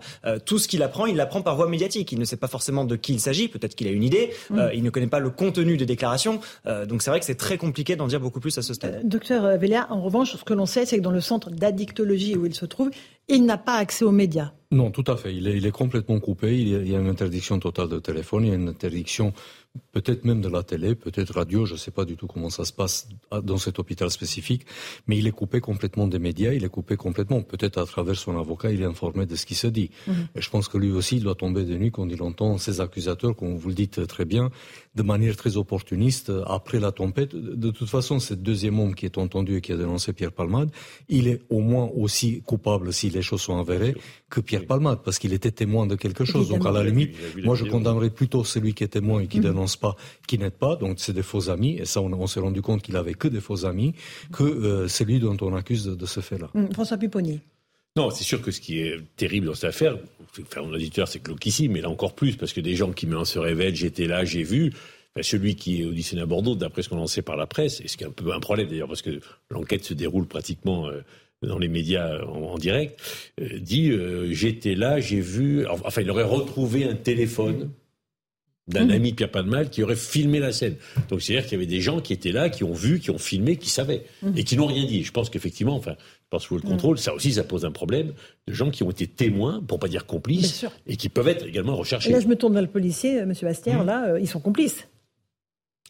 La complicité, attention, c'est oui, quelque chose de très particulier. On ne va pas aller sur la complicité, mais ils pourraient être auteurs, puisqu'ils ont peut-être consulté ces images en même temps que Pierre Palmade. Mmh. On n'est peut-être pas sur du complice, hein. il n'y a pas de, a pas d'aide à, la commission des faits. Non, non, on est mmh. peut-être sur potentiellement des auteurs. Là, on est sur des témoins d'opportunisme, voilà, avec. Euh, ça arrive souvent dans ce genre d'affaires ou pas? Non, ça arrive pas souvent. la publicité qui est faite sur l'accident, sur on sait qu'il y a eu des perquisitions qui ont été faites au domicile, très probablement, rien que dans les premières affaires, dans l'affaire de, l'accident, peut-être pas.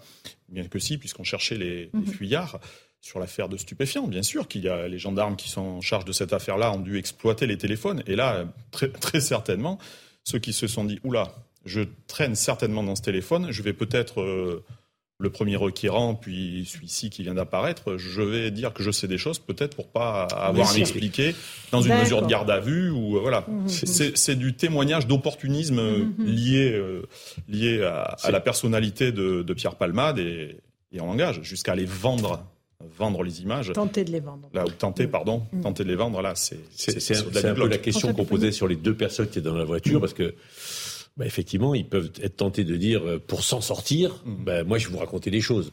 Et si je vous raconte, bah, n'en faites pas trop contre moi. On fait mmh. un peu des méthodes aussi, euh, quand il y a des gardes à vue ou des interrogatoires, de faire parler des gens mmh. en contrepartie d'eux. Et là, on sent qu'il y a des gens qui ont envie de parler. Hein. Aussi, euh, maître, maître Oui, alors au bout d'un moment, il y aura quand même un dossier, il y aura une affaire qui sera publique. si vous voulez, s'ils sont impliqués, ça va être compliqué. Aujourd'hui, les magistrats ont placé, s'agissant de ces deux fuyards, je mets des guillemets, mais ils ont été placés sous statut de témoin assisté. Le magistrat a estimé qu'il n'y avait pas d'indice grave concordant, de concordant. Et j'ajouterais, s'agissant des éventuels faux témoignages, puisqu'il faut être précautionné, que dans le premier volet euh, de l'accident, euh, rappelez-vous, il y a une personne qui était venue euh, dire je suis témoin, j'y étais. il y a eu une garde à vue totalement farfelue, et on s'est aperçu à la fin de la journée qu'en fait, ça a fait pchit, et c'était quelqu'un qui était venu mentir mhm. pour se mettre en avant. Donc on voit que c'est quand même un dossier qui suscite des fantasmes, des folies, et que on peut avoir des gens totalement farfelus qui, pour se mettre en avant ou pour voilà ou pour d'autres raisons Juste une précision, enfin, le policier pourra confirmer, mais euh, dans, dans, le milieu du, des trafiquants de drogue, euh, c'est des gens qui se mettent très très vite à table, qui racontent très vite parce qu'ils pensent qu'ils s'en sortiront. Et puis en, en, dénonçant plus haut, ils ont le sentiment qu'ils vont sortir eux. Ce sont des méthodes euh, classiques. Monsieur le policier. Oui, classique. Mm. classique. C'est voilà pour dire pour minimiser son rôle dans une dans une chaîne de trafic. Mm. Plus je suis bas dans, la chaîne, moins. Mm le vent, le vent me rattrapera quelque part. Ça, c'est une, oui, une position. Mais là, de vendre les documents, là, c'est autre chose. Oui, mais c'est le même Allez, on fait une toute petite pause. On se retrouve dans un instant. Je remercie le docteur Véléa d'être venu nous parler de, des addictions. Euh, on continue à évoquer cette affaire Pierre Palmade. On verra euh, ce que cherchent euh, et ce que veulent prouver les, les enquêteurs à Bordeaux. A tout de suite dans Punchline sur CNews et sur Europe. 18h16, on se retrouve en direct dans Punchline sur CNews et sur Europe 1. On accueille le docteur Guillaume Davido, médecin addictologue, psychiatre. Bonsoir à vous. Bonsoir. Vous êtes psychiatre à l'hôpital Bichat. Euh, on va revenir avec vous euh, sur les addictions, sur ce cercle vicieux des addictions, euh, à la lumière de l'affaire Pierre Palmade. Mais d'abord, j'aimerais qu'on voit avec Sandra Busson du service police-justice de CNews ce que tente de comprendre et de savoir les enquêteurs qui se sont déplacés à Bordeaux pour écouter un deuxième homme qui accuse Pierre Palmade d'être en possession de documents euh, compromettants. Sandra Buisson, expliquez-nous enquêteurs de la brigade de protection des mineurs entendent aujourd'hui à Bordeaux un homme qui s'est signalé à la police affirmant avoir une vidéo qui attesterait du visionnage d'images pédopornographiques par Pierre Palmade. Ce signalement arrive après l'appel 17, donc à police secours, passé vendredi en toute fin de soirée par une autre personne. Selon nos informations, cet homme a affirmé aux premiers policiers qui sont allés à sa rencontre qu'il a passé plusieurs soirées à caractère sexuel en présence de Pierre Palmade. Lors de la dernière dernière soirée qu'il date à la mi-janvier, il a dit que Pierre Palmade se serait vanté devant lui de pouvoir disposer de deux enfants de 7 et 9 ans pour des relations sexuelles. Il a également déclaré que Pierre Palmade lui aurait montré une vidéo pédopornographique mais qu'il n'a pas reconnu l'humoriste dessus. Cet homme doit être entendu de nouveau parce que selon nos informations, lors de son audition par les enquêteurs de la brigade de protection des mineurs ce week-end, il s'est montré beaucoup moins catégorique et n'a pas pu fournir d'éléments ses propos. Parallèlement, les analystes de la police sont en train de passer au crible tous les supports informatiques saisis en perquisition dans les domiciles de Pierre Palmade pour voir s'il détenait des images à caractère pédopornographique s'il en consultait, s'il en échangeait, s'il en téléchargeait. Merci beaucoup Sandra Buisson pour ces précisions. Yann Bastière, vous êtes policier délégué national Unité SGP. Ce que cherchent maintenant les policiers, ce sont des preuves. Hein. Voilà, on peut rien faire sur des dénonciations. Ce sont des paroles, la parole est libre, mais bien sûr qu'une procédure va, va s'établir que sur des preuves. La valeur probante, les perquisitions ont été effectuées dans ce but-là, de saisir euh, les supports numériques. Il va y avoir également des, perquisitions potentielles des clouds, euh, ces supports virtuels, mhm. la recherche ben, de, photos, de comment dire, d'adresses IP, de mhm. vidéos, de vidéos, mhm. de, consultations de, sites euh, pédopornographiques. Oui, effectivement, là, c'est la recherche de preuves.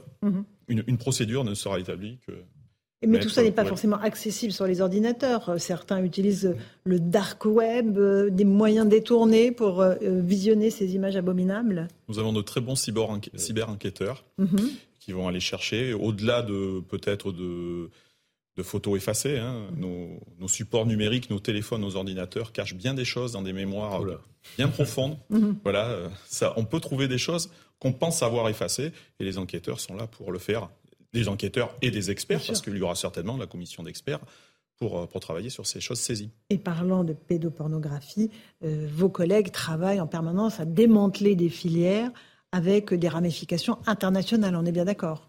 Oui, ça c'est l'intérêt de... Alors, on parle de la police judiciaire qui va travailler à l'international avec Europol ou Interpol pour, pour lutter contre ces filières. On disait bien tout à l'heure, il y a quoi qui arrive là, si ce n'est que des images sur un téléphone, il ne faut pas se cacher qu'il y a des enfants en souffrance euh, au coin de la rue ou à l'autre bout de la planète. D'où mhm. l'intérêt de, l'international, euh, de nos offices centraux euh, de la police judiciaire. D'où aussi la rapidité, maître Slama, des perquisitions qui ont été déclenchées immédiatement après le premier témoignage. C'est fondamental que les choses se fassent rapidement.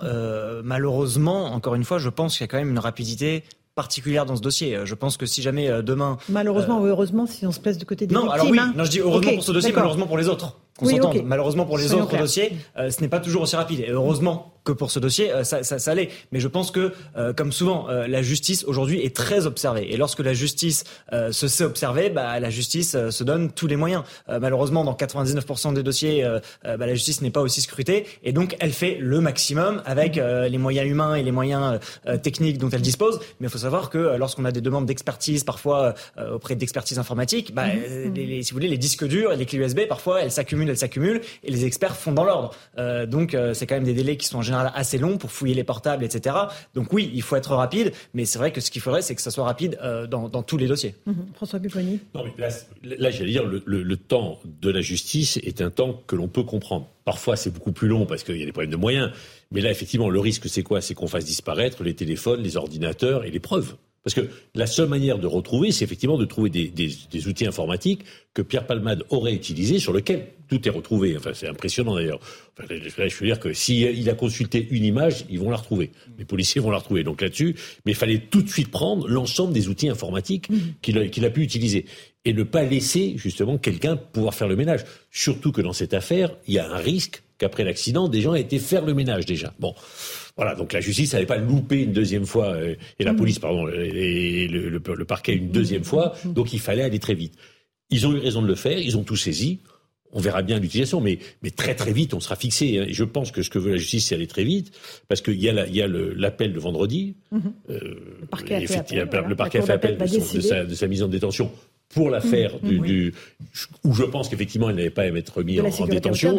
Mais si effectivement il y a un problème de, consultation de fichiers et, et la troisième enquête sur la drogue, il y a un moment où on sent bien que le parquet a envie de dire bon là trop c'est trop et il faut y aller. Oui, mais les deux autres enquêtes sont censées n'avoir aucune influence sur le sur, le, dans, sur, dans, une des deux autres hein. enquêtes, on peut décider de l'incarcérer. Euh, docteur Guillaume Davido, vous êtes médecin addictologue, je le disais. Mm.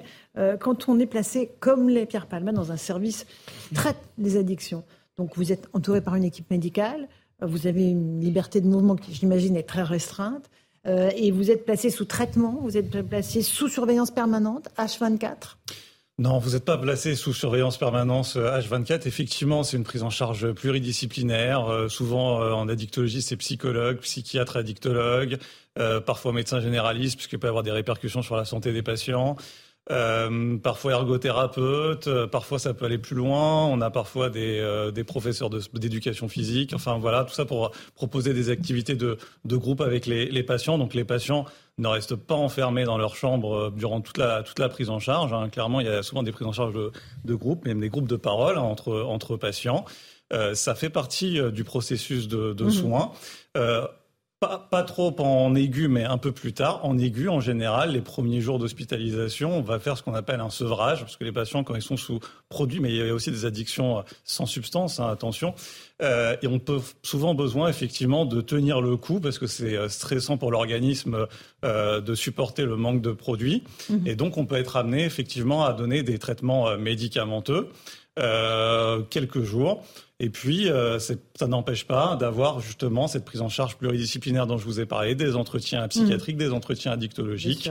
Mais là, on est dans le cadre d'un patient particulier. On ne connaît pas évidemment la façon dont il est pris oui. en charge on se doute quand même bien qu'il n'a pas la liberté d'aller voir euh, qui que ce soit ou n'importe qui dans l'établissement hospitalier. C'est difficile à, dans l'établissement hospitalier, ça, ça m'étonnerait, mais euh, de toute façon, parce que les patients, en règle générale, qui sont hospitalisés dans la dictologie, ils n'ont pas, souvent pas le droit de déambuler dans le service, sauf éventuellement aller à la cafétéria, et encore, c'est sous accord euh, médical. Hein. C'est vraiment mm, les médecins mm, euh, qui, qui décident. Là, je peux pas vous dire parce qu'effectivement la, la justice s'en est, s'en est mêlée, mais nous, médicalement parlant, mmh. on peut imposer au patient qu'il n'ait pas accès à sa tablette, euh, à son ordinateur, à son téléphone portable, qu'il doivent rester euh, dans sa chambre pendant cinq jours par exemple, qu'il puisse avoir des permissions euh, pour rentrer chez lui, pour voir aussi comment ça se passe au niveau des consommations. Tout ça, c'est sous décision médicale. Et là, si le, la Cour d'appel décidait le placement en, en, détention, ce qui est une éventualité, il faudrait que le médecin qui le, traite donne son accord alors ça, je peux pas vous répondre. Ce que je peux vous dire encore une fois, c'est qu'en règle générale, euh, la pas de partie euh, médico-légale en ce qui concerne la dictologie. Ça, c'est la psychiatrie. Pour la psychiatrie, effectivement, parfois, ça arrive que euh, y ait cette intrication médico-légale. Et là, pour le coup, il faut que le médecin donne son accord. En addictologie, non, il n'y a pas besoin que le médecin donne son accord, sauf si euh, il y a mm. un problème médical actuellement. Je ne sais pas chez euh, Monsieur Palmade mm. qui empêche effectivement l'incarcération. Bien sûr. Par contre, le, le médecin de donner son avis sur une éventuelle nouvelle garde à vue dans une des trois affaires, par exemple. En fait, Maître Slama En fait, il y a les deux. Euh, le médecin doit euh, dire et décider si l'état de santé est compatible avec la détention provisoire. Et il y a effectivement, vous avez raison de le rappeler, euh, éventuellement, est-ce que c'est compatible avec la garde à vue? C'est deux choses distinctes. Oui, euh, le, les coercitions de la garde à vue ne sont pas celles de la détention provisoire. Et rappelons-nous qu'au tout début, la garde à vue n'avait pas commencé immédiatement après l'accident parce qu'effectivement, les médecins avaient dit à ce stade, c'est incompatible. Oui, oui, non, mais bien sûr. Mm-hmm. Mais alors maintenant, ça a été déclaré compatible avec la garde à vue, mais la détention, c'est autre chose. Euh, c'est bien, bien plus compliqué avec la garde à vue. Donc c'est pas parce que c'est compatible avec la garde à vue que ça l'est éventuellement avec la détention. Et j'ajouterais même que ça peut évoluer. Ce qui est vrai à l'instant T euh, n'est pas forcément une semaine plus tard, un mois plus mmh. tard, etc. Mmh. Monsieur Bastière, vous qui êtes policier, le régime de la garde à vue, ça, ça a quoi de différent que d'être euh, hospitalisé dans un service d'addictologie? On vous sort de là, on vous met dans un autre hôpital, dans une structure médicale? La garde à vue peut avoir lieu bien sur, le, sur les lieux où il est actuellement hospitalisé. Mmh pour euh, beaucoup plus de praticité et de confort peut-être aussi pour les enquêteurs, mais également pour la personne gardée à vue. C'est souvent fait hein, pris dans, une, dans un service de police. Là, euh, si pour X raison sur cette troisième affaire, une garde à vue devait être prise, les, toujours sous le contrôle du procureur de la République, il ne faut, faut, jamais perdre ça. Les officiers de police judiciaire ne travaillent pas comme ça de, de, de leur propre chef, et surtout sur un dossier aussi sensible. Mm -hmm. Ils peuvent se déplacer sur place, placer monsieur, monsieur Palmade en garde à vue mais à ce moment-là, comme vous voulez le dire, maître, effectivement, il y aura euh, un médecin immédiatement pour, euh, pour établir la, la, compatibilité euh, de son état de santé avec, avec, les mesures qui vont aller avec. Parce qu'il y aura, c'était pour votre, revenir à votre première mmh. question, il y aura vraiment une privation de liberté. La garde à, la garde à vue, c'est quand même une, une privation d'une liberté fondamentale, une liberté publique, c'est d'aller et venir. Mmh. On vous dit, vous restez là, vous restez à la disposition des enquêteurs. Des enquêteurs. Et on a des questions à vous poser sur les 24 prochaines heures et éventuellement. Renouvelables. Renouvelables, Comme encore ça 24 a été heures. le cas, absolument. Voilà. Euh, Maître Slalma, effectivement, euh, c'est un, un, cas de figure envisageable en fonction de la décision de vendredi de la Cour d'appel. Là, les avocats euh, ont rencontré Pierre Palmade à l'hôpital. Euh, c'est l'occasion de faire le point sur un système de défense, de, de l'entendre. Qu'est-ce qui se passe dans ces bah, cas-là entre un client et son avocat Alors bien sûr que je ne sais de pas manière ce que, théorique, bien voilà, c'est pour ça que je vais dire de manière théorique. Voilà, de manière mais théorique. On, on voit quand même ces derniers jours à quel point euh, la chose judiciaire parfois est mal comprise. Euh, donc il y a d'abord un travail de pédagogie. Les avocats peut-être expliquent euh, à l'individu euh, qu'est-ce qu'une chambre d'instruction, qu'est-ce qui va se passer, pourquoi il y a trois magistrats, il y en a pas qu'un, euh, quelles sont les décisions qui peuvent être prises. Euh, voilà. Donc il s'agit de se faire aussi l'interprète de la langue judiciaire, euh, qui parfois est complexe et pas évidente à saisir. Euh, si jamais il est privé euh, de toute euh, de toute source de médias, bah, peut-être aussi que c'est l'occasion euh, de le prévenir de ce qui peut se passer euh, euh, à côté. Euh, et bien sûr qu'il y a aussi un rôle, surtout s'il peut pas avoir d'autres personnes, bah oui, de, de, de l'accompagner, d'essayer de lui expliquer le plus de choses et de répondre à, à l'ensemble de ces questions. C'est-à-dire que là, ces avocats, on peut lui dire voilà, il y a deux dénonciations qui vous concernent. Euh, Qu'est-ce que vous avez à dire pour votre défense? C'est bien Alors, sachant que sur ces deux dossiers stupéfiants et les dénonciations, les avocats n'ont pas accès au dossier, mais, oui, mais ils, sont, ils mais- regardent les, les- Oui, oui, bien sûr. Mais ce que, La ce que je veux dire, c'est qu'à mon avis, je peux me tromper, mais je pense que pour l'instant, les, les efforts et la concentration se dirigent vers l'audience de ce vendredi qui est fondamentale. Euh, et j'ajoute que les avocats, maintenant qu'il a été euh, mis en examen, ont accès au dossier. Euh, donc, ils ont sans doute beaucoup d'informations et donc euh, peut-être qu'en ayant accès au dossier, ils lui expliquent un certain nombre de choses sur les circonstances. Peut-être le renseigne-t-il euh, Mhm. sur l'état de santé des victimes. On se rappelle que lorsqu'il y a eu le communiqué de la sœur, il disait que c'était une de ses grandes préoccupations et que tous, toutes ses pensées étaient pour elle et qu'il priait pour elle. Donc peut-être aussi qu'il s'intéresse à ça et que euh, les avocats se font aussi le relais de l'état de santé des victimes qui peut Il, il euh, le, pré- en fait, les avocats ça, le préparent à, à- à l'événement de vendredi, quoi, pour essayer de, de lui expliquer comment ça se Si- passe. Qu'il il doit- aura, il aura très il simplement va- la parole. voilà, la question est-ce qu'il est-ce qu'il peut être extrait? Oui. Alors Et- et normalement, là, dans- il l'est. Il peut faire le choix de ne pas l'être, notamment pour des raisons éventuelles de santé. Mais en général, euh, on préfère toujours que nos clients soient extraits parce qu'ils peuvent. Eh oui. directement s'expliquer devant les magistrats. Surtout s'il euh, n'est pas en bonne ils ont, santé. Bien sûr, et ils ont, euh, euh, ils ont la parole en général à la fin, donc après les débats, euh, euh, après euh, l'érection de l'avocat général qui du coup va requérir en premier, puisque c'est Mm. lui qui fait appel, c'est celui qui fait appel qui requiert en premier. Euh, ensuite plaidoirie de l'avocat et éventuellement, bien sûr, dernier mot à, la personne mise en examen. On fait une toute petite pause de temps du rappel des titres de l'actualité. Il est 18h30, on est en direct sur CNews et sur Europe 1 dans Punchline avec Adrien Spiteri.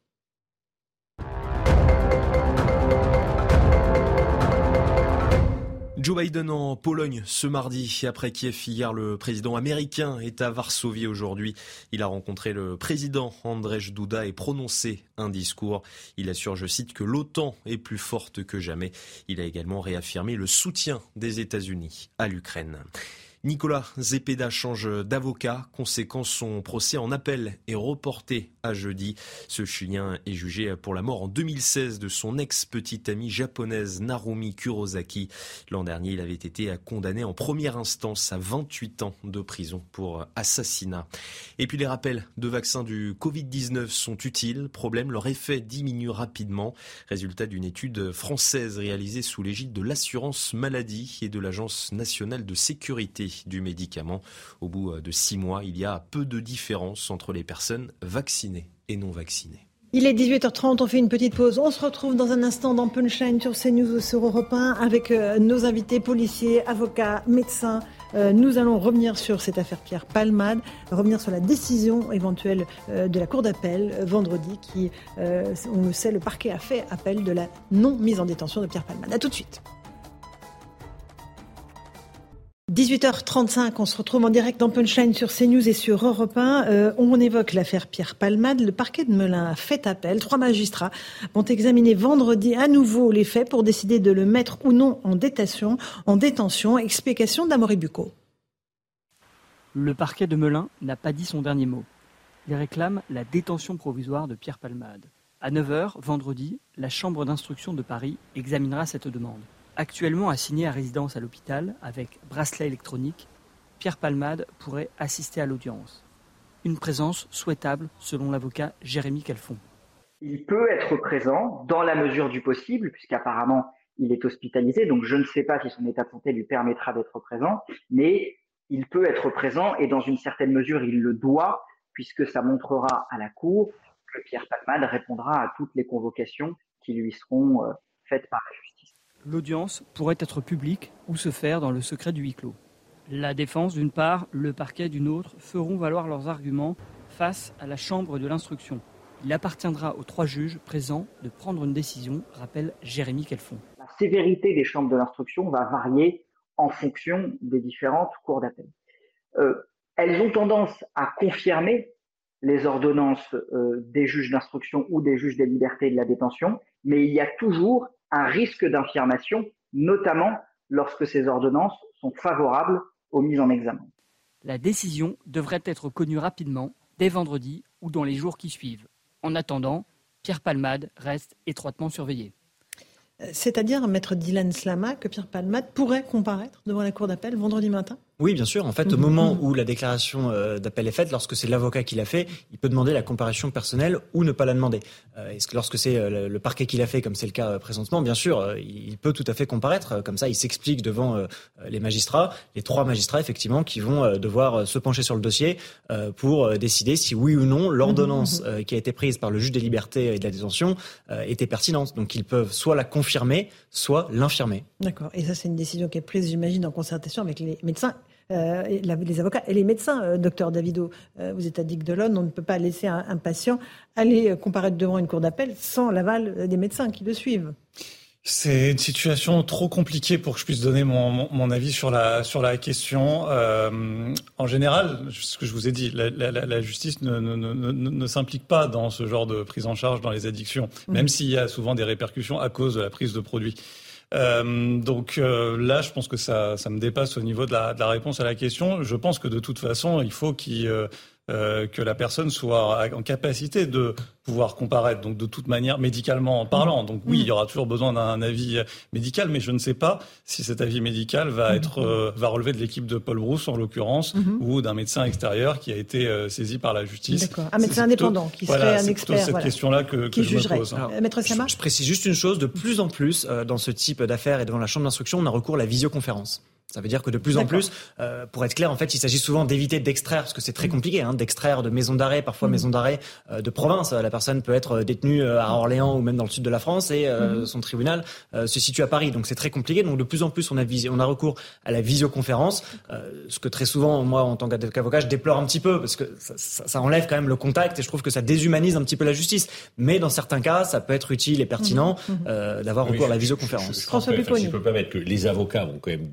s'ils veulent que Pierre Palmade vienne, ils vont quand même demander l'avis au médecin en disant est-ce que est-ce qu'on peut le faire sortir? Enfin, parce que il est quand même en soins. Donc, mmh, si mmh. effectivement les médecins de Paul Brousse disent non, Sincèrement, on vous déconseille complètement. Mhm. Ça, c'est les avocats qui peuvent dire on voulait faire venir notre client, mais les médecins nous ont conseillé de pas le faire. Oui, ça peut être une stratégie de défense. Auquel cas, la euh, visioconférence, euh, voilà, euh, pourrait, pourrait être Règle nécessaire. Le problème. la vidéo, vous confirmez effectivement. Bah oui, non, tout à fait. Par contre, ça nous arrive très bien de déconseiller à tel patient d'aller à tel rendez-vous parce que il n'est pas en santé pour. Hein, mais ça s'arrêtera là, je pense. Et je pense qu'ils se mêleront pas pour autant de la prise en charge judiciaire. Ils diront juste, il ne peut pas aller au rendez-vous. C'est plutôt mhm. ça l'idée. vous êtes addictologue, je le disais, euh, là, on est sur un cas où il y a des multiples euh, addictions.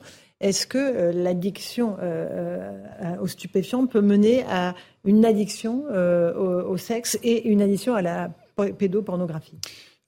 Tout, tout, est possible. Euh, comme je le dis souvent, une addiction peut amener à une autre addiction. Euh, ça fait partie des comorbidités, les co-addictions. On a beaucoup parlé des comorbidités avec le Covid. Bah, c'est exactement pareil en addictologie et en psychiatrie.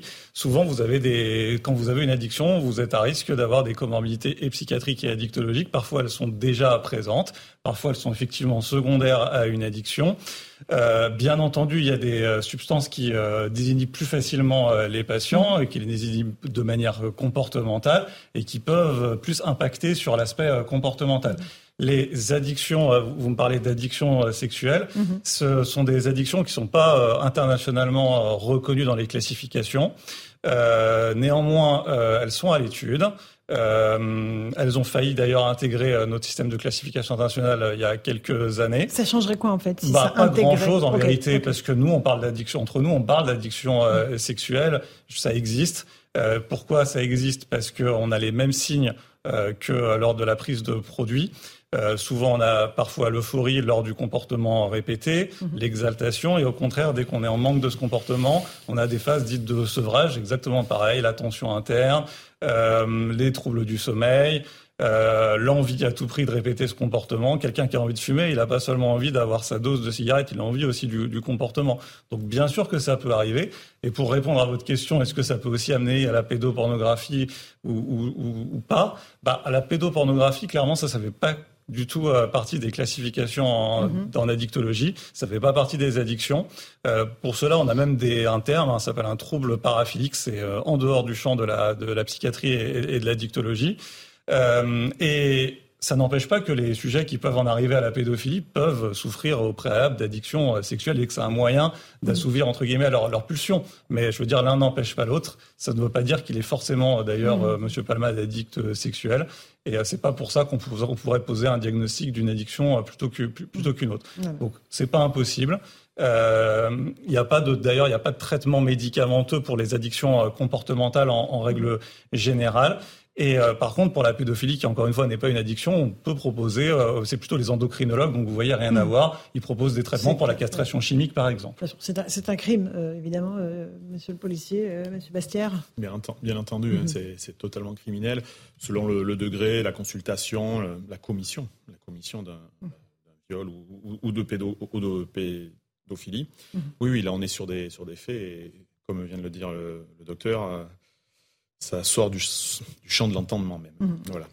Un dernier mot là-dessus, docteur. Euh, Maître Slama, pardon. Non, mais alors très rapidement, en plus je ne veux pas ouvrir une porte, mais c'est vrai que euh, le fait de consulter ou de passer à l'acte est un crime, et voilà. Mhm. Mais le fait d'avoir des désirs, euh, c'est ce que, je trouve ça scandaleux et un peu dégoûtant totalement. Mais le fait d'avoir des désirs n'est ni un délit ni un crime. Et en Allemagne, fort de ce constat, ils prennent ces, ces désirs euh, qu'on peut qualifier de, de, de déviants, euh, ils les prennent en charge, ils créent des systèmes euh, justement pour qu'ils puissent essayer de, de, trouver des moyens de réguler ces désirs dont eux-mêmes ne veulent pas, mais qui existent. Et en France, l'aspect préventif, c'est très dur d'en parler parce qu'on peut vite avoir l'air d'être complice ou de tolérer ou de cautionner ce genre de non pas de pratique, mais de désir. Je, je distingue bien les deux.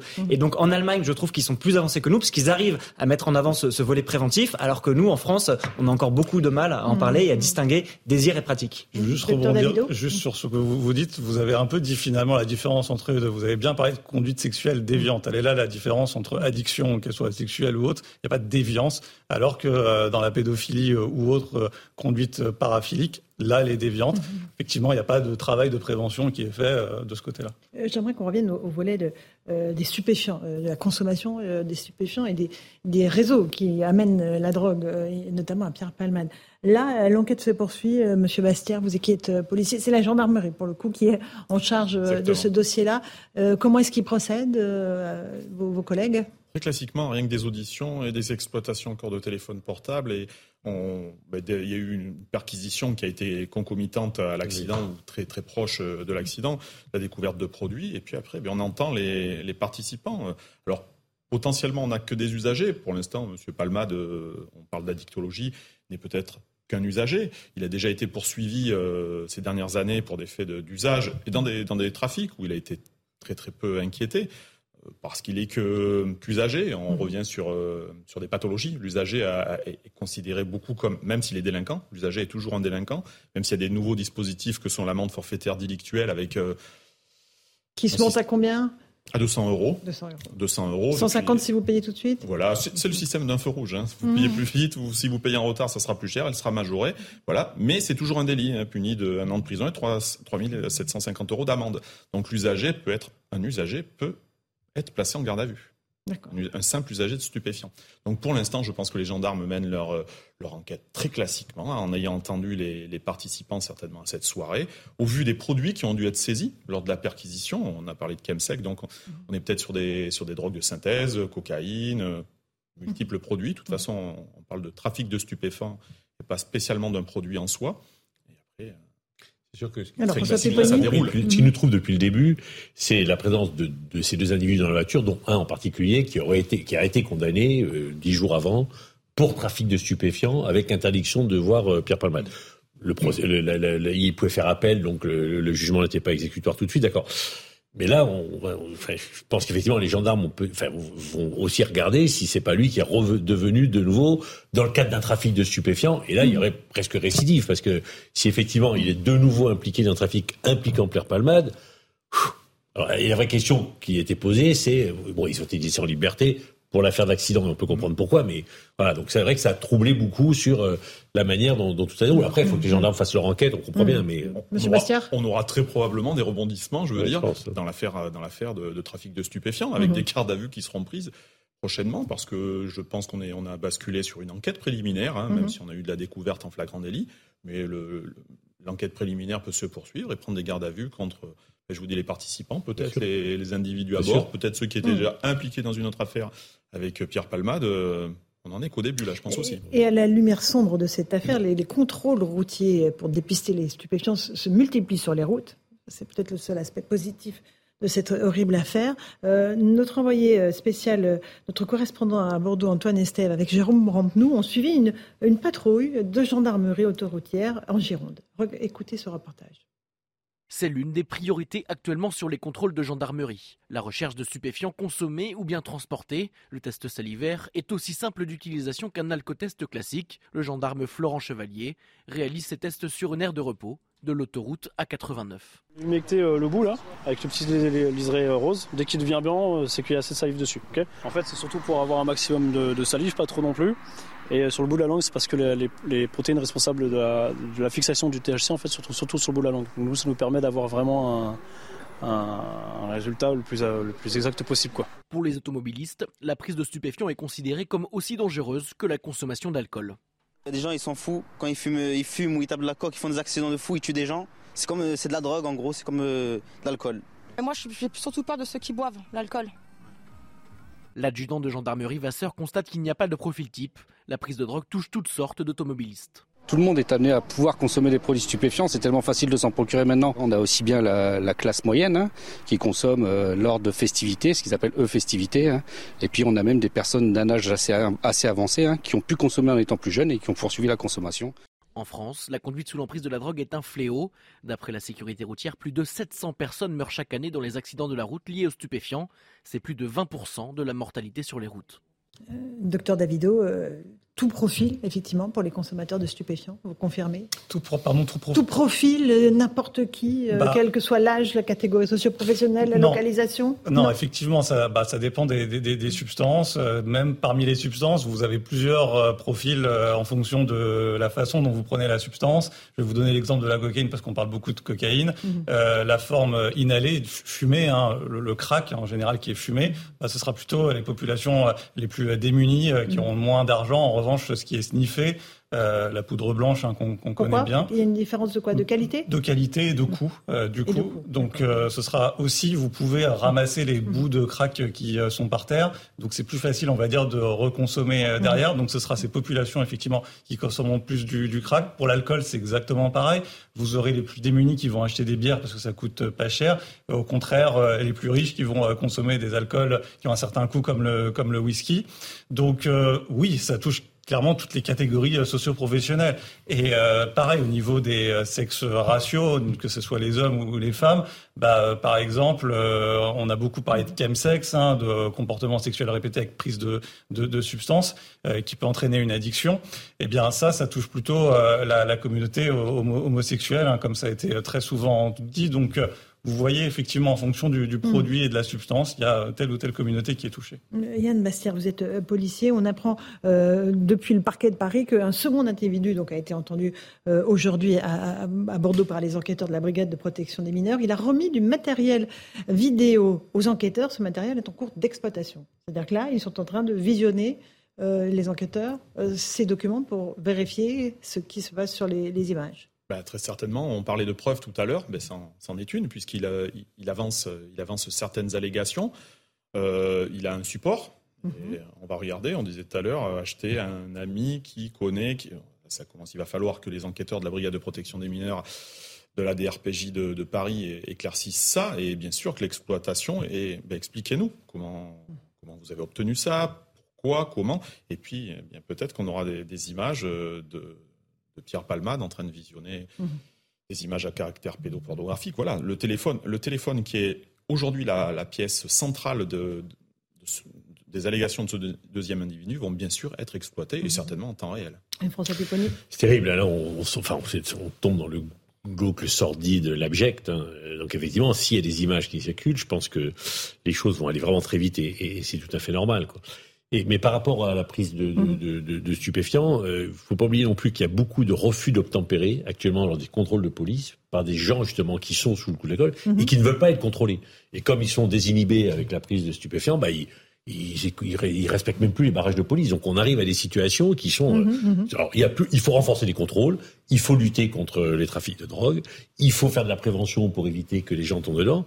et aujourd'hui, là, on est, on est. C'est tout ça qu'il faut faire. Et, il faut, et comme on ne le fait pas, on fait beaucoup de répression euh, on est un peu submergé par la vague. Et donc là, je pense, moi je l'ai dit tout à l'heure et je le redis, je pense qu'il est grand temps que le ministre de la Santé et le ministre de la Justice disent, OK, c'est un fléau, Jusqu'à présent, on n'a pas été euh, au top de ce qu'il faudrait mm. faire, et donc il faut vraiment qu'on change de stratégie. Il faut faire plus de prévention, docteur Davido? Bah oui, et j'ai même envie de dire, euh, là, ce que j'entends, j'ai entendu parler des contrôles salivaires, euh, pour le, notamment pour le cannabis. cannabis. Bon, ça va pas être la panacée, hein, mais bon, après, c'est histoire de dire, je pense, on a fait quelque chose. Mm-hmm. parce qu'en plus, le cannabis, c'est c'est très... Enfin, ça, peut être détecté trois semaines après la prise de, de cannabis dans les, dans les urines. Euh, donc déjà, euh, je trouve que contrôler quelqu'un mhm. trois semaines après, déjà, ça pourrait être potentiellement positif. Mais là, les tests qui sont proposés, c'est des tests salivaires qui sont pas du tout sensibles, euh, qui peuvent entraîner des faux positifs, qui rapidement d'ailleurs peuvent dépister de manière, enfin des faux positifs du coup, voilà, c'est qui est dépisté anormalement une présence ou non de, de produits.